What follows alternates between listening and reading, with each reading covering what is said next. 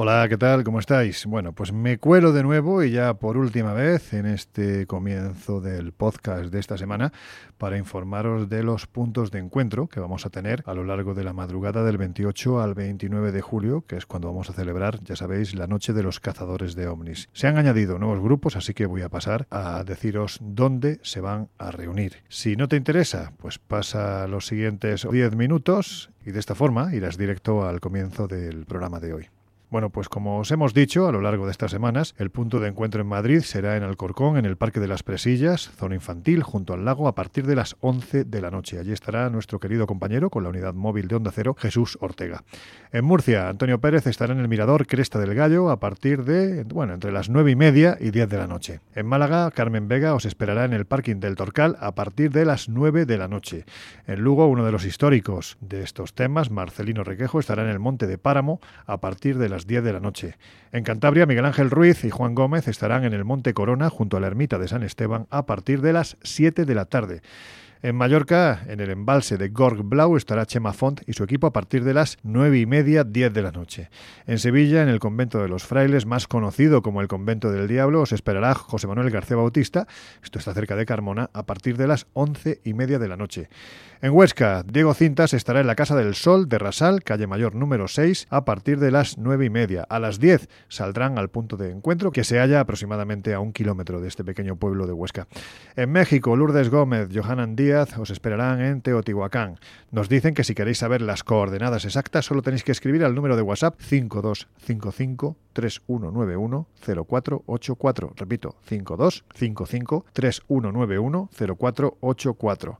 En Barcelona, Javier Roldán os espera en un sitio histórico dentro de la ufología nacional, Camp Masana, en Montserrat, a partir de las 10 de la noche.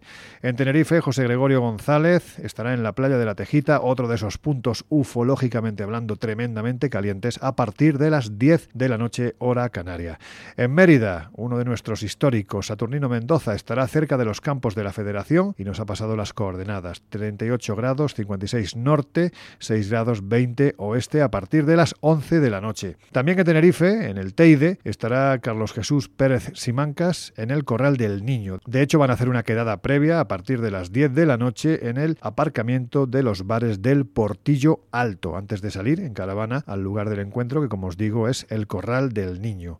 En Miranda de Ebro habrá un grupo de compañeros en la necrópolis a partir de las 10 de la noche. En Algeciras, en la venta de Santa Clara, entre Castellar y Jimena, también se reunirá un grupo a partir de las 10 de la noche. En Cuenca, Manuel Corpa os esperará en el mirador del barrio del Castillo a partir de las 10 y media. Nos facilita un teléfono de WhatsApp para que escribáis, solo para que escribáis aquellos que queréis acudir. Es el 640-874-690. Fernando Cid estará en Argentina, en Capilla del Monte, en uno de esos puntos bueno, pues es que planetarios, podemos decir, ¿no? A, efectos de todo lo que tiene que ver con el fenómeno ovni. El Cerro Uritorco. En Fuerteventura, Oliver Marrero estará en el Mirador Astronómico de Sicasumbre a partir de las 11 hora local, 11 de la noche. Gran Canaria, también en el Pico de las Nieves, nos espera un querido amigo, Luis Javier Velasco, a partir de las 10 de la noche hora local. En Japón, en la región de Yogo, en la montaña de la ciudad de Asilla, en la entrada del cementerio, habrá otro grupo que nos facilita el siguiente número de WhatsApp, 81 90 6202 17 92. Repito, 81 90 6202 1792 para que le escribáis quienes queráis acudir a esta cita. Eh, evidentemente estamos hablando de hora japonesa. En la Sierra de Madrid, en el parking del puerto de Navacerrada, habrá otro grupo a partir de las 9 de la noche. En Jaén, en el pueblo de Otiñar, a partir de las 10 de la noche se reunirá otro grupo. En Valencia, tres más. En Alacuas, eh, en el Parque de Dijous, junto a la Torre Doblada, a partir de las 10 de la noche habrá un grupo en la localidad de Serrá, en el Mirador de Garbí. A partir de las 9 habrá otro grupo que nos facilita el siguiente número de teléfono de contacto 605-844-731. 605-844-731. Y también en la provincia de Valencia, concretamente en Picayo Redo, colina cercana a Algimia de Alfara, también habrá otro grupo a partir de las 11 de la noche. En Alicante, nuestro compañero Pedro Amorós, ya sabéis, presidente de la Sociedad Española de de Investigaciones Parapsicológicas, se encontrará a partir de las 11 de la noche en las antenas de Maigmo para aquellos que queréis acercaros. En Portugal, en el monasterio de San Juan de Arga, Mosteiro San João do Arga, a partir de las 10 y media de la noche, se encontrará el Comando Galaico Portugués. Así se han bautizado. Comando Galaico Portugués en el monasterio de San Juan de Arga, Mosteiro San João do Arga, a partir de las 10 y media de la noche. En Bolivia, La Paz, las personas que quieran participar pueden contactar con Alejandro López al WhatsApp 71203376. 71203376. También en Vigo, a 40 kilómetros de la ciudad, concretamente en dirección hacia las nieves, se encuentra el mirador del Monte Sanno Medio. Allí se situará otro grupo a partir de las 11 de la noche.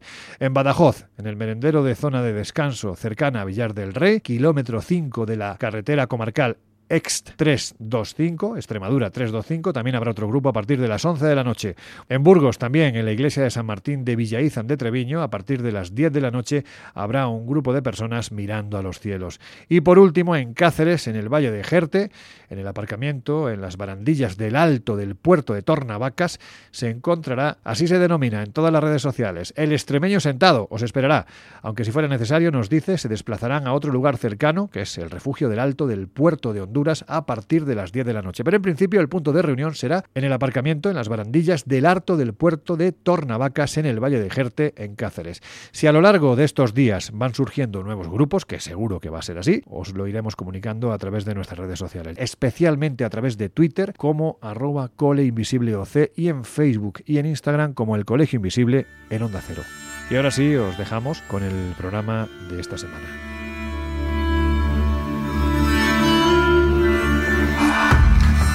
En los años 60, astrofísicos como Joseph Allen Hynek, asesor de Steven Spielberg en encuentros en la tercera fase, o el francés Jacques Vallée, fundaron un colectivo secreto para investigar las anomalías que se producían en los cielos del planeta. La conclusión a la que llegaron es que la ciencia, en muchos casos, no podía explicar lo que estaba sucediendo. Aquel colectivo fue conocido como el Colegio Invisible.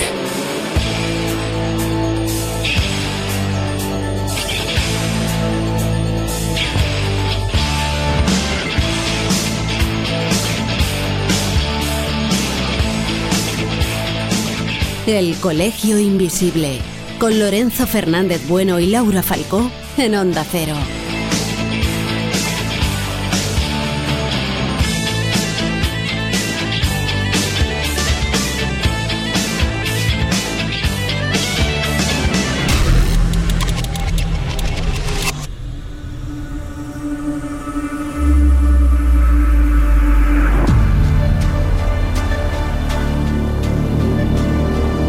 Libros hechos con piel humana, volúmenes malditos, obras proféticas.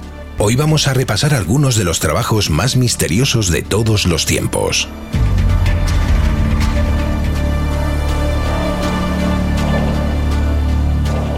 Y es que el mundo editorial ha creado algunas de las obras más enigmáticas, controvertidas e incluso mortales de la historia. Por eso os vamos a hablar de unos libros muy especiales desde la biblioteca del Colegio Invisible.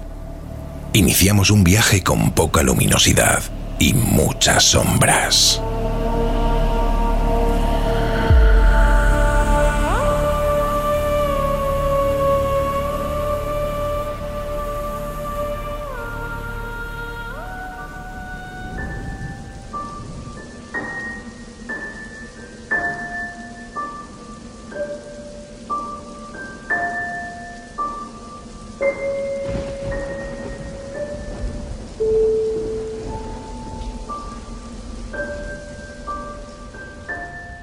¿Qué tal? ¿Cómo estáis? Pues mirad, nosotros en un sitio que nos apetece mucho mm, pasar ratitos y quizás no lo hacemos tanto como quisiéramos.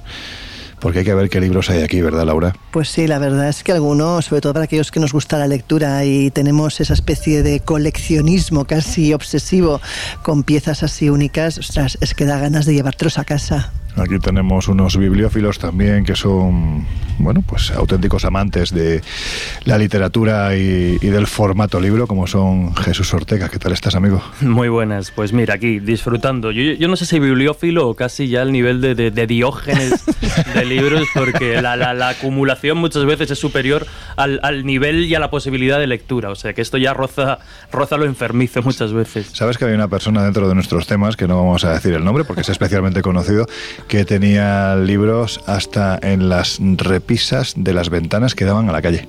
Joder. En el cuarto de baño, o sea, tenías que hacer hueco para poder hacer pis, porque estaba lleno de libros en el suelo, las estanterías por encima de los marcos de las puertas, era una auténtica barbaridad. yo, espero no acabar así. no vamos a decir nada más que tiene mucha barba, simplemente vamos a decir eso. A eso añadir que hay otra persona, hay otra persona que además es académico, que espera Jim Ferré, que la mujer tuvo directamente que decirle que o desalojaba la casa o que, o que vamos que se iba porque no podías ni pasar por los pasillos tampoco.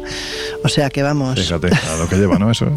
Bueno, es el concepto que, ha utilizado Jesús, quizás, bueno, pues es acertado para esto, ¿no? El diógenes del, del libro. También tiene mucha barba, pero no. Por eso decía que no era yo. Pero no eres tú. Yo sé, Jarro, ¿cómo estás? Pues muy bien, yo también tengo libros en todas partes menos en el baño, pero todas mis habitaciones tienen algún libro y además que tiene que ver con la temática de la habitación, la del niño pues de críos, la cocina pues ah, obviamente gastronomía y obviamente tanto en mi despacho, en el salón hay novela y de todo, mm. en la habitación pues hay un poquito de todo, ¿eh? muy erótico. Muy erótico, ¿no? Erótico festivo. Sí, y naturalmente pues en mi, en mi despacho están los incunables, lo, mejor del misterio. Oye, no vamos a ser escatológicos porque luego nos dicen que a veces decimos alguna que otra guarrada en el colegio invisible, pero... He dicho que no tengo en el baño. Pero quiero decir que el baño precisamente es un sitio como que se presta mucho a ello, ¿no? Bueno, tu, tu librito, tu revistita, más bien librito. Y, y lees pues aromatizado. Bueno, Ah, depende de... de las aguas mayores. Efectivamente, efectivamente. Bueno, pues nada, aquí estamos. Por si no lo sabéis, estamos en la biblioteca del Colegio Invisible, que siempre nos gusta muchísimo, porque es un sitio, bueno, en el que si uno está solo, da para la reflexión y la lectura de buenos volúmenes, porque aquí debe de haber, no sé, 6, 7 mil libros aproximadamente.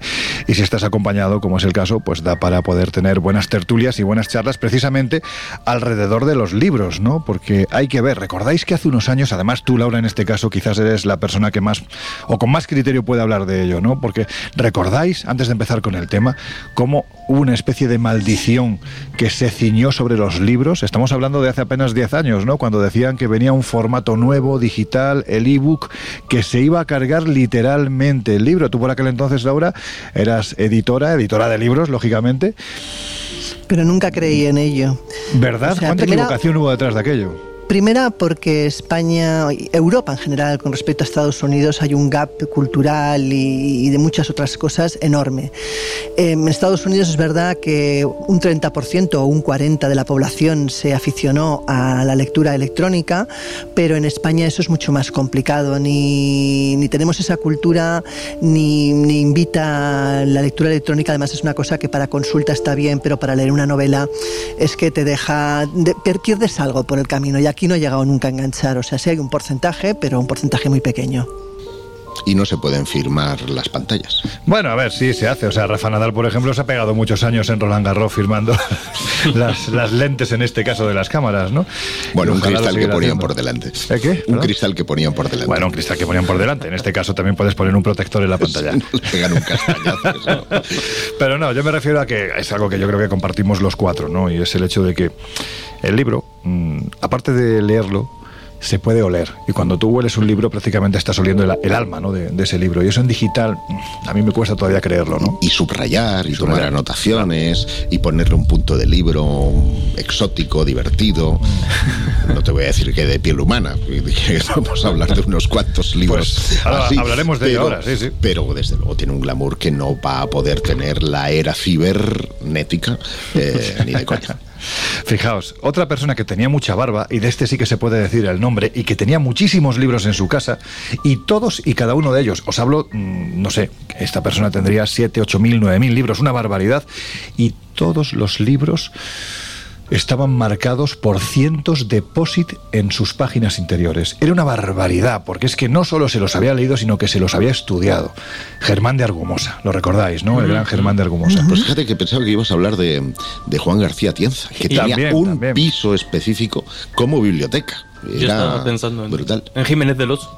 Fernando también. Lo que pasa es que Fernando, bueno, la verdad es que en su casa la mezcla de, libros con recuerdos de los mm, cientos de viajes que se había hecho, la verdad es que la mezcla era, era bonita, era muy ecléctica, pero en fin, digamos que había una en la balanza, pesaba lo mismo los recuerdos que, los libros, pero en el caso de Pero si me permites una curiosidad, o lo que a mí me parece una curiosidad, fíjate cuán extraño o cuán chocante es que mucha gente, a los que nos gustan estos temas, nos tachan de gente mm. inculta y en general la mayoría de referentes dentro de estos temas es gente muy culta, muy leída y muy estudiada. Sí, sí, sí, sí, totalmente de acuerdo. Sí, sí, sí, pues además es que esto no te lo enseñan en ninguna carrera ni en ningún curso universitario. Afortunadamente, algunas Afortunadamente, cosas. Sí, sí. Algunas cosas. Esto es una disciplina, es, llámese periodismo de misterio, como queramos llamarlo, que es prácticamente pues eh, una disciplina que se aprende en el día a día desde hace muchos años y cada uno en su casita leyendo las más variadas y valga la redundancia disciplinas. Siempre lo hemos dicho, ¿no? El, el periodismo de misterio va desde las fronteras de la ciencia hasta las fronteras de la historia. O sea que hay que cabe prácticamente de todo.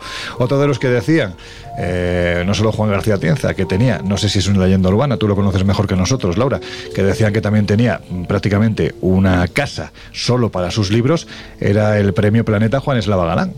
Sí, no, no, la tenía y la sigue teniendo. Es decir, pero no es el único caso que he conocido que tienen una casa dedicada a los libros y otra para vivir, porque si no, directamente sus respectivas lo echaban de casa, que era otra opción, ¿sabes? Entonces llega un momento pues que tienen que decantarse por algún tipo de, de alternativa práctica. Bueno, pues estamos hablando de bibliotecas, que en este caso tienen muchos libros vinculados a lo extraño, a lo paranormal, a lo misterioso, pero que en sí mismas no son bibliotecas extrañas. Pero, Josep, hay que decir que hay algunas que sí lo son, ¿verdad? Sí, lo son por, por varias cosas. Por ejemplo, mira, de la primera que te voy a hablar, tiene sus libros encadenados. Eh, se trata de la biblioteca encadenada de la Royal Grammar School, que está en Guildford, en Inglaterra, que fue creada en el siglo XVI y que protege sus viejos tomos con cadenas de metal. Tiene 1.440 libros eh, encadenados en sus estantes. Y esto permitió... ¿Eso es para que no se escapen o qué? No exactamente. Ah. Fíjate qué, cosa más curiosa. Permitió que los libros importantes, que estaban antiguamente bajo llave, pudieran estar en estanterías y con la cadena tú te los llevas, los puedes consultar, pero no te los puedes llevar. Entonces es una forma, eh, bueno, o previo a lo que sería una biblioteca pública. Eh, lo que hizo es liberalizar precisamente el, la cultura, pero curiosamente... Y como ahí con los años queden como ahí con los años queden impregnaciones, eh, van a pensar... Ahí va, Si las cadenas de los fantasmas, porque claro, el ruido Ahí se va, porque resulta que resulta espeluznante que por las noches algunas de esas cadenas se mueven. No. Sí, sí, sí, esto es muy bueno. Eh, otra, eh, otra biblioteca muy, muy curiosa porque seguramente es la más pequeña del mundo, pero no en cuanto a volúmenes, sino en cuanto a tamaños, es la que está en la casa de muñecas de la Reina Mari. Oh. Para empezar, no se trata de una casa de muñecas al uso. En la realidad, Reina Mari, ¿sabemos de dónde era esta eh, Sí, Inglaterra. de, hecho, es eh, abuela o bisabuela del actual eh, rey. Eh, estamos hablando de, que se empezó a construir en 1921, por lo tanto, eh, estamos hablando de la esposa del rey George V de Inglaterra. Ah, Jorge V. claro. Y que, si no me equivoco, Jorge V. Es, abuelo o bisabuelo, ¿no? De, es el abuelo, bueno, el, abuelo de la reina. De la reina, Isabel, perdón. De la reina Isabel II. Y la idea precisamente partió de la princesa Marie Louise, prima del rey y amiga de la soberana a la que le gustaban las miniaturas. En su construcción estuvieron implicados más de 1.500 artistas y artesanos que fueron dirigidos por un arquitecto, o sea, aquello era muy suntuoso, y dispone de una diminuta biblioteca que está realizada a partir de madera de nogal y contiene 170 autores. Pero ojo, no te creas que son libros de mentira, no, no, son libros Lilliput que contienen escritos de verdad y que por lo tanto puedes leerlos pues si eres aficionado, obviamente, a las miniaturas y con, y con, microscopio. Hay también periódicos que se leían en los años 20 del siglo pasado, así como eh, otros objetos como sellos, por ejemplo, que están eh, dentro miniaturizados de esa biblioteca. Oye, con todo mi respeto, porque yo entiendo que esto es algo que, aparte de requerir de una visión extraordinaria, también requiere de un arte extraordinario. Y de hecho, ahí están los eh, museos de Guadalex en, en Alicante, que son una auténtica maravilla, ¿no? Los museos de miniatura. Pero lo que yo me planteo es en el caso este de la casita de muñecas, 150 autores, seguramente estamos hablando de libros que no son opúsculos precisamente, sino que estamos hablando de libracos. ¿Qué sentido tiene eso? Bueno, pues el de coleccionismo. Yo dudo mucho que por, por mucho que le gustaran las miniaturas, intenta ser lo más fiel posible a la realidad. De hecho, hay, si te vas a todas las dependencias, verás que hay trenes en miniatura que son capaces de moverse. Mm. En fin, es, una auténtica pasada. Las luces se encienden, una auténtica pasada. Eh, os hablo ahora, muy brevemente, de, de un par o tres más de bibliotecas. Por ejemplo, la que está, la Biblioteca Pública de Kansas, que está en pleno corazón de la ciudad, y que es todo lo contrario, porque estos no son libros de verdad. La biblioteca, el edificio de la biblioteca son tomos de libros de 7 metros de altura, con lo cual he querido utilizarla por eh, hacer el contraste con, con la anterior. Otra muy original, no de destrucción, sino de educación masiva, que está en Argentina y que eh, ha sido promovida por un excéntrico artista de Buenos Aires, que es llamado Raúl Lemesov, y que ha creado un tanque eh, transparente, con su cañón y todo, pero que está lleno de libros. Pero no dispara libros, ¿no? No, no, no, Vamos, quiero pensar que no los dispara. Pero en cualquier caso, él va con el tanque por todas partes, separa los pueblecitos y la gente puede leer, tener acceso a la cultura gracias a esta arma de eh, educación masiva. Y por último, he querido hacer referencia a una biblioteca que para nosotros tiene una gran significación. Me refiero a la biblioteca Beigneke de libros raros y manuscritos que está en Connecticut, en se encuentra en la Universidad de Yale y en ella se guardan algunos de los manuscritos e impresos más extraños del mundo. Hasta 600.000 manuscritos que están eh, pues almacenados una parte visible y otra en el subsuelo y en, entre los que destaca el famoso manuscrito Voynich. Vaya. Oye, Laura, que a mí me encanta cómo lo pronuncias. ¿Cómo se pronuncia Connecticut? Connecticut. ¿Cómo quieres ah, pues pronunciarlo? si, lo pronuncias, en inglés sería Connecticut pero... Exactamente, ah, eso, eso voy, eso voy, ¿ves? Es que... No hay nada mejor que saber inglés. Oye, ya que estás hablando tú, mm, estamos hablando de bibliotecas extrañas, pero si hay una que ha reunido todo lo que imaginamos y seguramente lo que no somos capaces de imaginar, esa fue la gran biblioteca de Alejandría, ¿verdad? Efectivamente, una biblioteca creada pocos años después de la fundación de, la ciudad por Alejandro Magno, hablamos del 331 a.C., y que tenía como finalidad pues, compilar todas las obras del ingenio humano, no solamente de aquella época, sino de todas las épocas de todos los países. Pretendían pues, hacer una especie de colección totalmente atemporal, inmortal, la gran recopilación del conocimiento de la humanidad. ¿no? Se cree que sobre el siglo I a.C. podría haber albergado unos 700.000 libros. Algunos opinan que esta cifra es un poco descabellada, pero aún así nos da una magnitud de hasta qué punto pues aquello era un auténtico, vamos, una auténtica locura eh, bibliófila. Eh, pensemos que esta biblioteca ha estado envuelta en muchos mitos, en muchas leyendas, sobre todo respecto a su destrucción. La primera información que encontramos se remonta al, año 47 a.C., en la guerra entre los pretendientes al trono de Egipto y el general romano Julio César. Él había acudido a Alejandría para apoyar, a Cleopatra y eh, pues se, encerró dentro del complejo palaciego eh, de los Ptolomeos, donde pues había la biblioteca de los libros regios. Cuentan que sí que él consiguió defenderse, pero durante el ataque pues incendiaron parte de esa colección. Más tarde, además Ptolomeo era era el hermano de Cleopatra, y hay que decir que Cleopatra era la amante de Julio César, con lo cual teníamos ahí un culebrón bastante interesante. Bueno, pues años más tarde, Marco Antonio precisamente donó una gran parte de libros procedentes de Pérgamo para un poco sustituir esa destrucción que había ocurrido.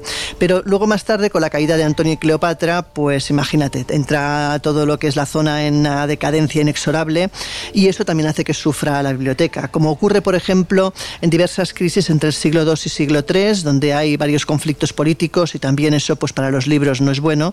Y para colmo, en el año 272 el emperador Aureliano saldrá mañana, arrasa Alejandría y con ello también arrasa pues parte de todos los eh, de, la recopilación de libros que había en la biblioteca. Pensemos que eh, la gota final quizás viene con la proclamación del cristianismo, ya que pues en el siglo IV cuando esto ocurre, la biblioteca sufre graves consecuencias. Inevitablemente se ven algunos de esos tomos y algunos de esos contenidos como pues no deseables y eso da rienda suelta que algunos pues puedan atacar las instituciones, incluso destruir parte de esa biblioteca.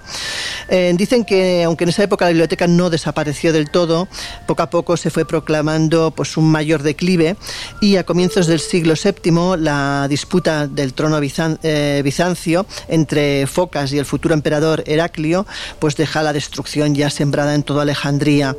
Eh, ya por fin en el 618 con la conquista de Egipto por parte de los persas pues todavía la cosa va peor y según cuentan el golpe de gracia llega en el 640 cuando el imperio bizantino sufre la usurpación de los árabes. Allí pues la propia Alejandría es capturada y según cuenta la leyenda se quema la biblioteca por manos eh, cumpliendo la orden de hecho del califa Omar. Esto que has dicho está muy bien tirado, es decir, efectivamente cuenta la leyenda, porque ahora nos comentará Jesús si realmente esta biblioteca desaparece a raíz de un fuego o no. Pero lo que sí es claro es que esta biblioteca existió.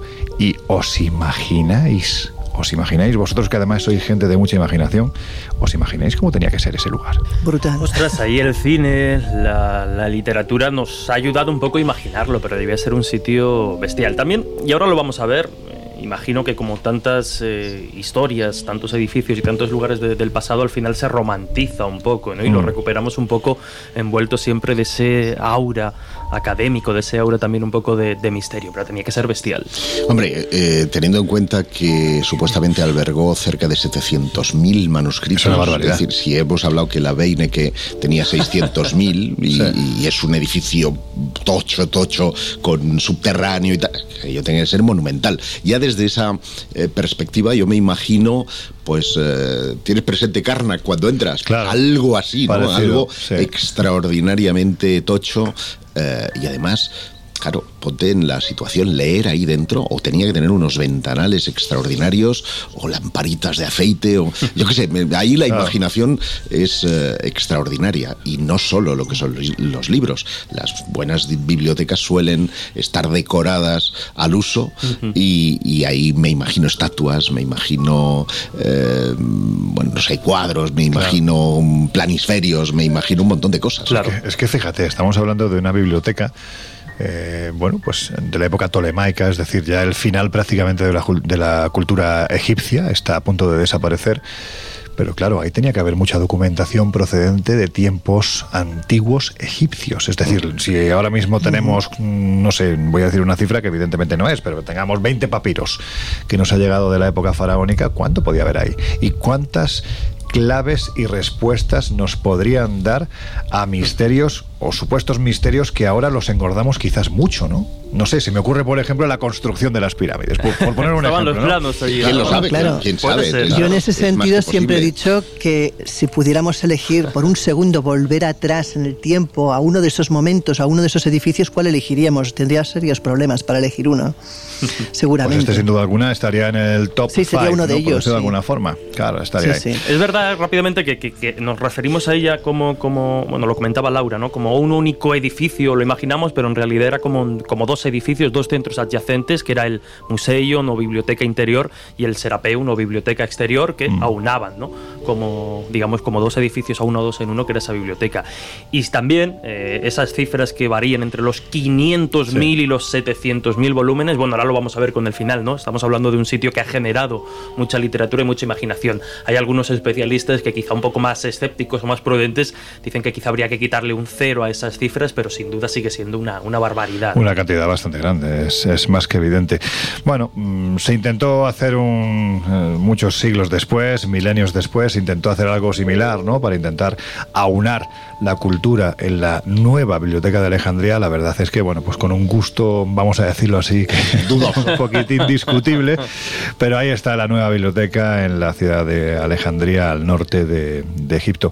Pero una de las cosas que siempre se ha barajado, o que se ha ha dicho o que se ha mm, bueno, pues hemos visto tanto en literatura como cine, es que esta biblioteca mm, desaparece a raíz de un enorme incendio. ¿Y cuánto de verdad o cuánto de, de, mentira hay en esto? Y si hay mucha mentira, ¿realmente cómo desaparece? Venga, destruye. Bueno, aquí hay, hay bastantes, eh, bastantes teorías, bastantes especulaciones. Lo que parecen tener claro, no, no hay un consenso definitivo en lo que respecta al final de la, de la biblioteca, pero lo que parece estar claro es que al menos no se destruye única y exclusivamente a causa de un único gran incendio que, bueno, pues eh, la literatura y las historias nos hablan de que uno de esos iniciadores pudo ser precisamente eh, Julio César en, la batalla que tiene lugar en el 48 antes de, de Cristo y que estando precisamente sitiado lo que manda a sus soldados es que prendan fuego a unos barcos egipcios para poder escapar, para poder huir y precisamente el fuego de estas naves pues tiene como consecuencia accidental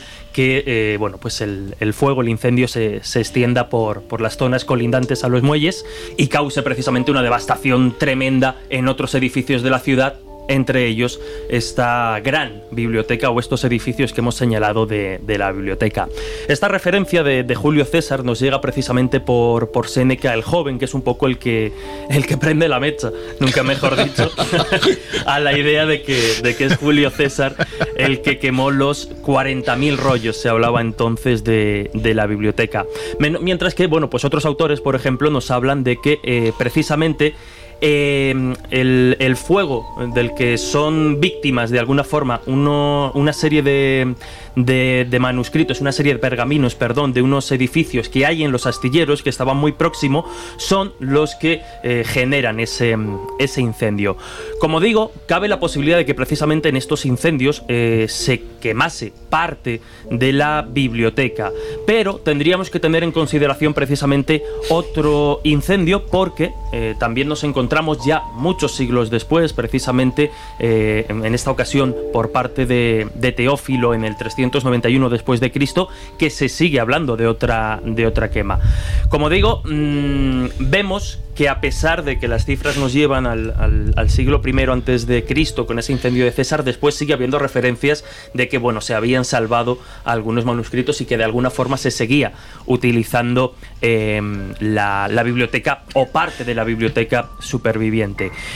Entre otras cosas, y aquí quizá eh, no es que sea más triste, pero sí desde luego tiene menos fuerza a nivel visual, también puede influir precisamente el, el, desinterés, es decir, que la biblioteca o los restos de la biblioteca sencillamente eh, dejarán de utilizarse poco a poco porque el conocimiento que como tal se había conservado hasta ese momento pues había dejado de tener vigencia, se iba renovando y por tanto eh, entra en una especie de, Esto, si lo permites, es interesante porque claro, estamos hablando de eh, un momento histórico en el que la cultura no está extendida en el pueblo.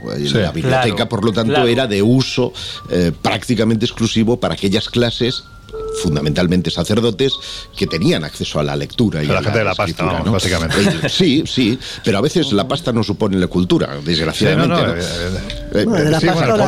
Básicamente podemos decir que era la gente que tenía el poder que también era la que tenía generalmente la pasta. Con lo cual no es como ahora que vas a la biblioteca y encuentras a 50.000 estudiantes. Aquello debía ir un goteo, ¿no? No se había democratizado la cultura todavía. Claro, eh, entonces por eso digo que, también se ha barajado precisamente que, que no solo eh, la, destrucción o la desaparición definitiva de la biblioteca, la gran biblioteca de Alejandría, eh, tuviese como consecuencia las llamas eh, provocadas por determinados caudillos, sino también precisamente el, el desinterés, porque precisamente cuando ya llegan los, los, musulmanes y se habla de que empiezan a utilizar los eh, papiros y los textos para calentar los baños, para usar el fuego para calentar los baños, es posible pues que muchos de esos textos ya hubieran sido superados a nivel intelectual y a nivel de conocimiento y por tanto no tuviesen la relevancia que siglos atrás sí habían eh, sí habían tenido. Imagínate calentarte con la historia de Herodoto. claro, pero esto es una forma de justificar que tengo frío, vamos a quemarlo, que esto ya está pasado de moda. Es un poco un intento de justificación. Bueno, también lo puedes hacer con el almanaque del año 3 antes de Cristo, pero no con... claro, claro. También es cierto que algunos de esos eh, textos obviamente se, salvaron precisamente por la labor de determinados copistas e incluso que también, y de esto sí hay constancia, muchos de los textos que se presuponían estaban en la biblioteca de, Alejandría y que por tanto de alguna forma se dieron por desaparecidos para siempre, han sido después hallados en otros puntos de, del Mediterráneo, precisamente como consecuencia de esas copias de papiros que ya empezaban a, a circular de, de, alguna forma. Pero en resumidas cuentas, por, por responder un poco a la pregunta inicial, lo que parece que está claro, y los especialistas así lo consideran, es que esa idea del incendio único, tremendo y, y desolador que acaba de una con la biblioteca habría que descartarla porque, bueno, pues es una digamos, una evolución de diferentes circunstancias y diferentes catástrofes, lo que a lo largo de los siglos pues acabó destruyendo la, la famosa y casi casi legendaria biblioteca.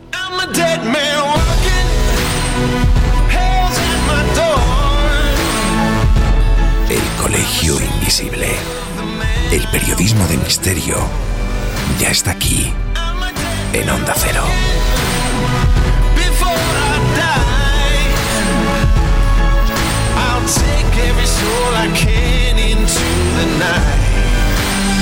and kill till I die.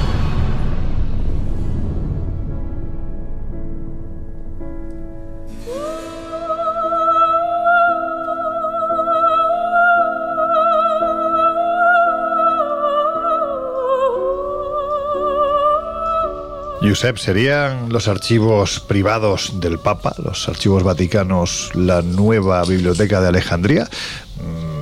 que hay quien piense que parte de la antigua también estaría contenida en estos archivos, pero vendría a ser una cosa parecida. Bueno, eh, vayamos por pasos. Resulta que en 1475 el Papa Sixto quinto, es el cuarto, perdón, eh, fundó lo que conocemos hoy como la Biblioteca Vaticana y en su interior pues podemos encontrar hasta dos millones de mm, volúmenes. Son unos cuantos más, ¿eh? Unos más, sí, sí, había, los que hemos, hemos, hemos, citado ya dos bibliotecas enormes, una actual, una pasada, pues, con 600, 700 mil volúmenes. que hemos hablado de 600 mil, aquí nos vamos a los dos millones claro. que están en 30 fondos documentales oh, eh, y con piezas únicas de la cultura occidental. Pues hay códices latinos, griegos, persas, árabes, hebreos, por lo que no es descabellado pues hacer una relación, ¿no? En Biblioteca de Alejandría con, con el Vaticano. Pero eh, según el poeta, este te va a encantar, a, a ti que te gustan los nombres raros,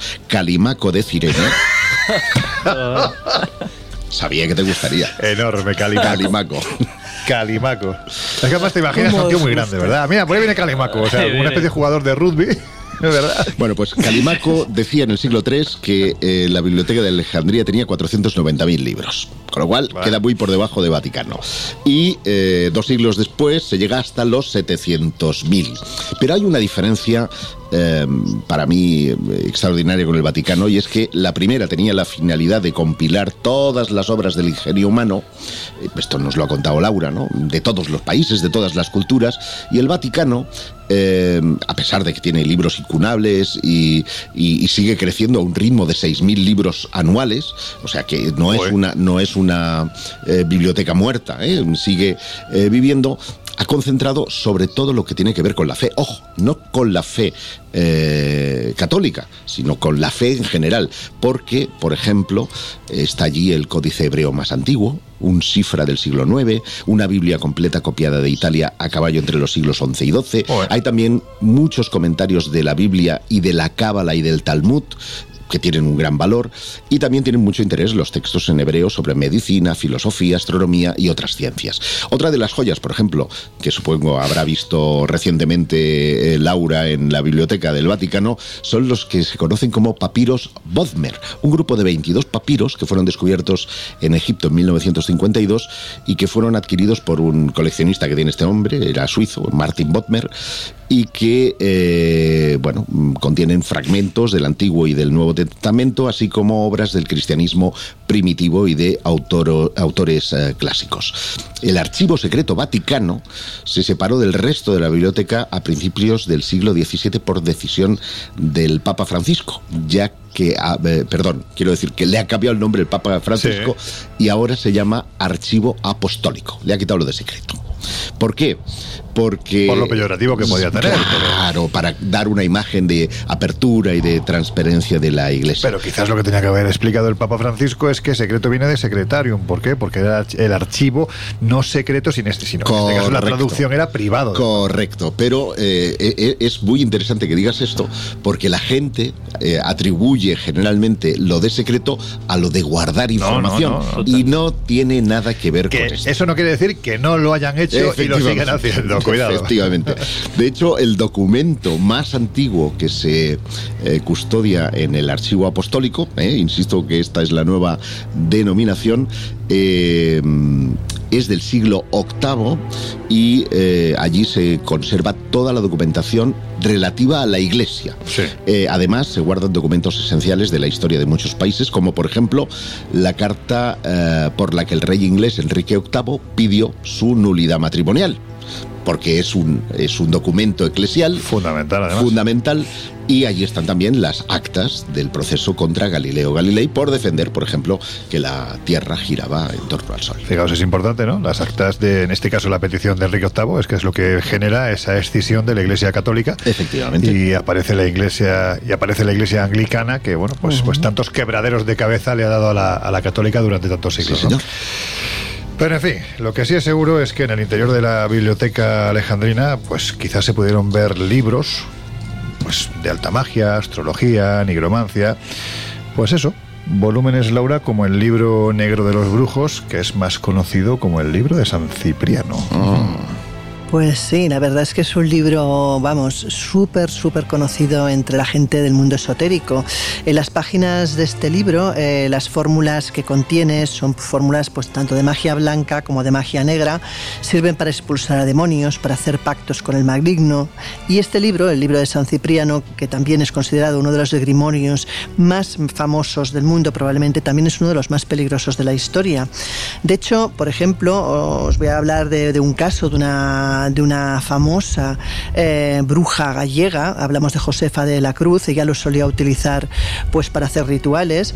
Y ella lo que hacía pues cuando venía el supuesto paciente pidiéndole por favor que le liberara de los males o que le ayudara con algún tema, pues ella evidentemente sacaba este libro, una copia de este libro que era un libro muy raro, era un libro que era difícil que alguien lo tuviera, nuevamente ella pues lo solía tener muy bien guardado en un libro antiguo y leía pues una especie de salmo al terminar la persona se suponía que había recibido una bendición y que podía volver a casa, pero sabía que si esa bendición no había funcionado, todavía podía venir una segunda vez para una segunda bendición, eh, para una segunda súplica o una segunda petición, que normalmente pues eh, eh, consistía en leer al revés alguno de los textos que había en el libro. Lo más importante no era solamente tener este volumen, que ya era una cosa complicada, sino saberlo utilizar correctamente, que muy pocos sabían. Esta curandera gallega, por ejemplo, alcanzó la primera mitad del siglo XX una fama enorme, de hecho trascendió fronteras y venía gente de toda España porque sabían que ella poseía este libro, cosa que no era nada fácil, pero además sabía utilizarlo. Era un libro que se utilizaba desde para oraciones sanadoras, conjuros contra el mal de ojo, formas de expulsar demonios o incluso eh, para pactar con el demonio. Y probablemente, pues una de las preguntas que nos asalta es ¿qué hacía un santo como San Cipriano firmando un libro para invocar las fuerzas del mal? Pues la verdad es que sí, es una, una buena pregunta eh, a la que nos vas a contestar ahora diciéndonos quién era este personaje. Pero antes permíteme que os cuente una, una anécdota porque es cierto que el libro de San Cipriano es un volumen que utilizan, por ejemplo, los chamanes en, Latinoamérica, ¿no? Los chamanes selváticos, bueno, perdón, chamanes no, los hechiceros selváticos se utilizan este libro y en uno de los viajes que hace ya muchos años hice con mi querido amigo el explorador Juan José Revenga a la zona norte de Perú, pues tuvimos la oportunidad de asistir a un ritual en el que este hechicero nos decía, entre otras muchas lindezas, que normalmente el, tipo de hechicero que es él no suele pasar de los 50 años porque se establecen batallas, digamos que en una especie de mundo astral entre diferentes hechiceros que hacen que, bueno, pues no les permite vivir muchos años, ¿no? Y encima de ese altar totalmente ecléptico, al lado de la cabeza del abuelito, y textualmente os digo que era el cráneo del abuelito, del que era, había heredado su, su poder, estaba el libro de San Cipriano al lado de un recipiente lleno de aceite con unas velas encendidas al que yo le di una patada sin darme cuenta. y no le salvó ni el libro de San Cipriano. O sea, aquello empezó a arder como la tena y bueno, no te cuento la que tuvimos que liar para conseguir apagarlo. Ahora, el altar que él llevaba años creando y el abuelito... yo en ese momento me sentí muy inquisidor, ¿sabes? Una, escena de, de, Mr. Bean o algo Es que me sentí tremendamente inquisidor porque es que el abuelito, o sea, un cráneo, por Dios, un cráneo humano se estaba quemando. O sea, fue, fue algo verdaderamente dantesco. Al final conseguimos salvar los muebles, nunca mejor dicho, pero, pero sí. Pero en fin, Laura, vamos a San Cipriano. ¿Quién era este hombre? Pues fíjate, buena parte de las imágenes religiosas que tenemos de él en iglesias consagradas precisamente a su culto hacen referencia a un santo que nació sobre el año 200 en el norte de África y que llegó a ser obispo de Cartago sin embargo, el San Cipriano al que se atribuye el libro fue también un mártir cristiano, nacido en Antioquía sobre el siglo III. Sus padres cuentan eran unos acaudalados señores, eh, eran unos devotos paganos que adoraban a multitud de dioses. Se dice que este santo tenía una gran cultura, tanto en artes de adivinación como en preparación de conjuros, aunque también en cuestiones filosóficas, ya que había viajado mucho, sobre todo por Asia y por África. Su conversión al cristianismo se produce cuando tiene unos 30 años, tras un incidente relacionado con una historia de amor. Y en esa eh, particular existen dos versiones posibles. La primera, la más conocida, afirma que un joven llamado Aglaide le encarga a Cipriano una fórmula que le permitiera enamorar a una mujer llamada Justina, que sistemáticamente pues, le negaba su amor porque decía que ya estaba consagrada al cristianismo. Eh, el caso es que San Cipriano no consigue con sus artes que resulte resultado ninguno y él entonces invoca al mismísimo Lucifer para consultarle el porqué de la, de la razón de esa falta de, de resultados. Entonces el demonio le contesta que nada se puede hacer contra alguien que está consagrado al Dios cristiano, ni mucho menos contra alguien que se protege con la señal de la cruz. Esa misma versión eh, sobre su vida asegura que desde entonces renegó del maligno y de la magia, convirtiéndose al cristianismo en cuerpo y alma. Dicen, de hecho, que fue decapitado en Antioquía y sus reliquias repartidas entre la iglesia de San Juan de Letrán, Toulouse y la Catedral de León. Pero la otra versión, que es algo diferente, señala que el propio Cipriano se ofreció un día para mediar en un duelo a muerte que mantenían dos jóvenes por una mujer llamada Celia. Al ir el santo a su encuentro, él mismo queda prendado de la belleza de la muchacha y aunque eh, se siente atraído por ella, cumple con su encargo. Al conocer que la mujer era cristiana y no quería a ninguno de los dos rivales, él mismo entonces confiesa su amor, pero ella también le rechaza.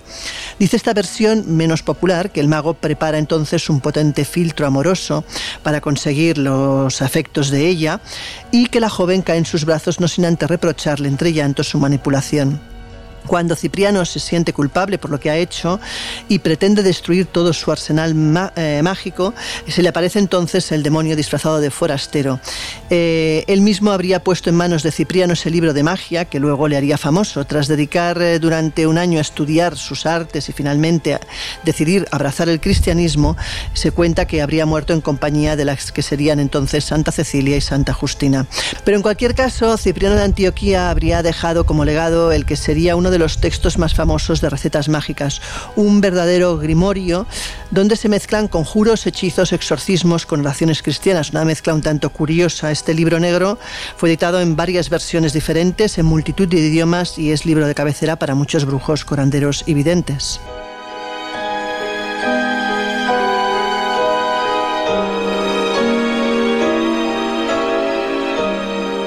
Bueno, pues estamos hablando de un libro que tiene todas las características o elementos para ser considerado, bueno, pues propicio para que aquellos que se quieren mover más en la oscuridad puedan utilizar sus fórmulas mágicas. Pero hay que decir que hay otro tipo de libros, Jesús, que, bueno, no sé si decirlo así, que parece que tienen el don de la profecía. bueno, lo has dicho bien, porque además el verbo eh, sería parecer, porque veremos que en muchas ocasiones lo que se pretende hacer pasar como profético, pues muchas veces atiende a a confusiones o a casualidades muy bestias y lo, vamos a, y lo vamos a comprobar. Yo creo que a lo largo del programa vamos a ir viendo varios ejemplos de este, de este tipo.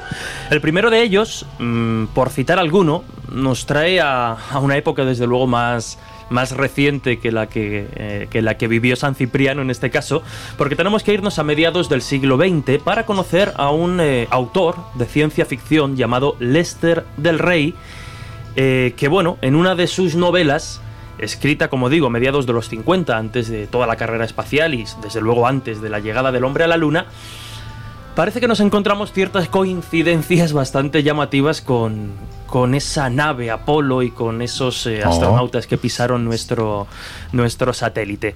Si queréis, escuchamos a un buen amigo y compañero de este programa, el, el escritor e investigador Antonio Luis Moyano, que bueno, es un tema el de las profecías literarias que, que ha trabajado mucho y que nos va, nos va a sorprender. Pues venga, lo escuchamos. Una de las profecías literarias más viralizadas a través de Internet es la que reproduce el siguiente párrafo.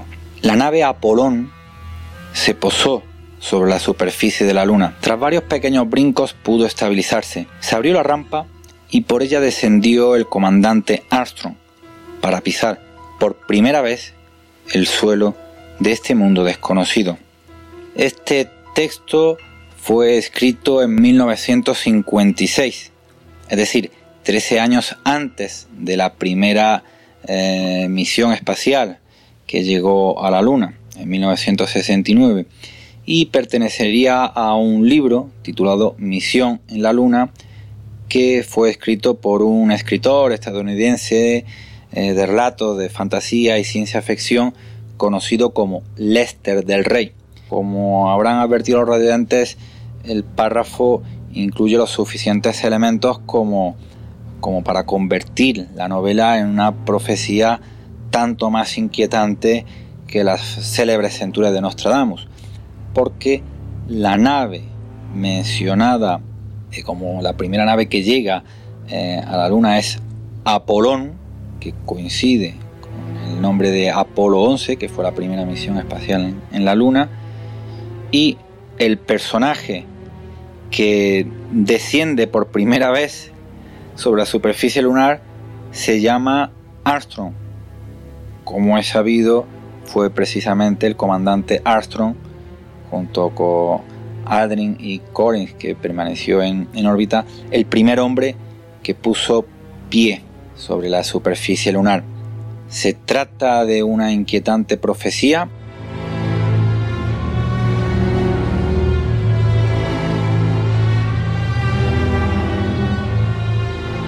Bueno, como veis, la cosa queda muy, muy en alto, ¿no? Es decir, el Apolón y el Apolo, el nombre de Armstrong eh, en esta novela de Lester del Rey y, y después pues en el, en el Apolo 11 y la llegada a la Luna. Sin embargo, vamos a ver qué hay de cierto en esta pretendida profecía literaria que lleva circulando desde hace décadas eh, por diferentes libros, artículos y por internet. Pero antes de hacerlo, Jesús, eh, vamos a matizar claramente mm, de qué tiempo, o sea, decir, vamos a repetir, ¿de qué año estamos hablando cuando hacemos alusión a la creación literaria de la que estamos? 1956. Es que estamos hablando de muchos años antes. Es Y decir, estamos hablando de mil- 4, 9, 13 años antes.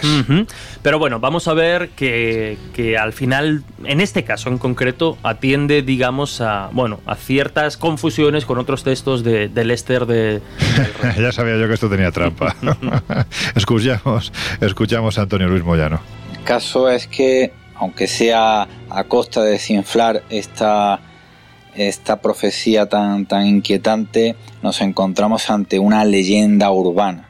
Es decir, si nos tomamos la molestia de leer el libro Misión en la Luna de 1956, en ninguna de sus páginas encontramos una nave que reciba el nombre de Apolón, ni ninguno de los personajes recibe el nombre de Armstrong.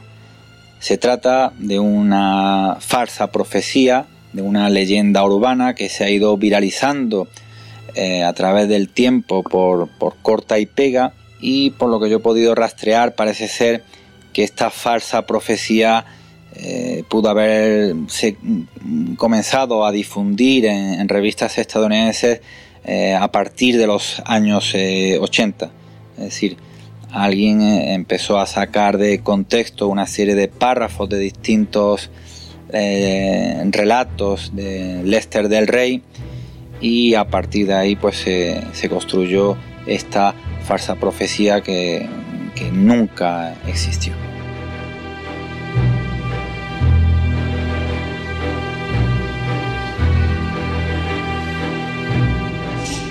Y si hablamos de profecías literarias, pues también eh, salta a la palestra otro de los grandes eh, autores del siglo XIX, eh, otro de los grandes maestros de la literatura de terror, aunque bueno, sus incursiones en la literatura de terror fueron casi mínimas en comparación con otros textos, pero ha pasado a la historia por eso, ¿no? Hablamos de, del gran Edgar Allan Poe, que precisamente en uno de sus libros, en una de sus eh, novelas, la narración de Arthur Gordon Pym nos habla del naufragio de una serie de personas y cómo al final tienen que acabar eh, sacrificando a uno de los miembros del grupo para alimentarse. Pobre grumete. exacto. mediante el canibalismo.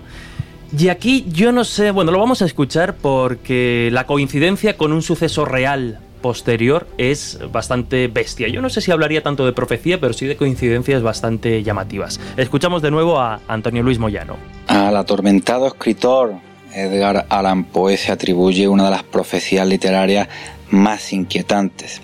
De su amplia obra de relatos de, terror destaca una novela, la narración de Arthur Gordon Pym, escrita en 1938, en la que relata el naufragio de un, de un ballenero, el, barco Grampus, donde logran sobrevivir cuatro marineros.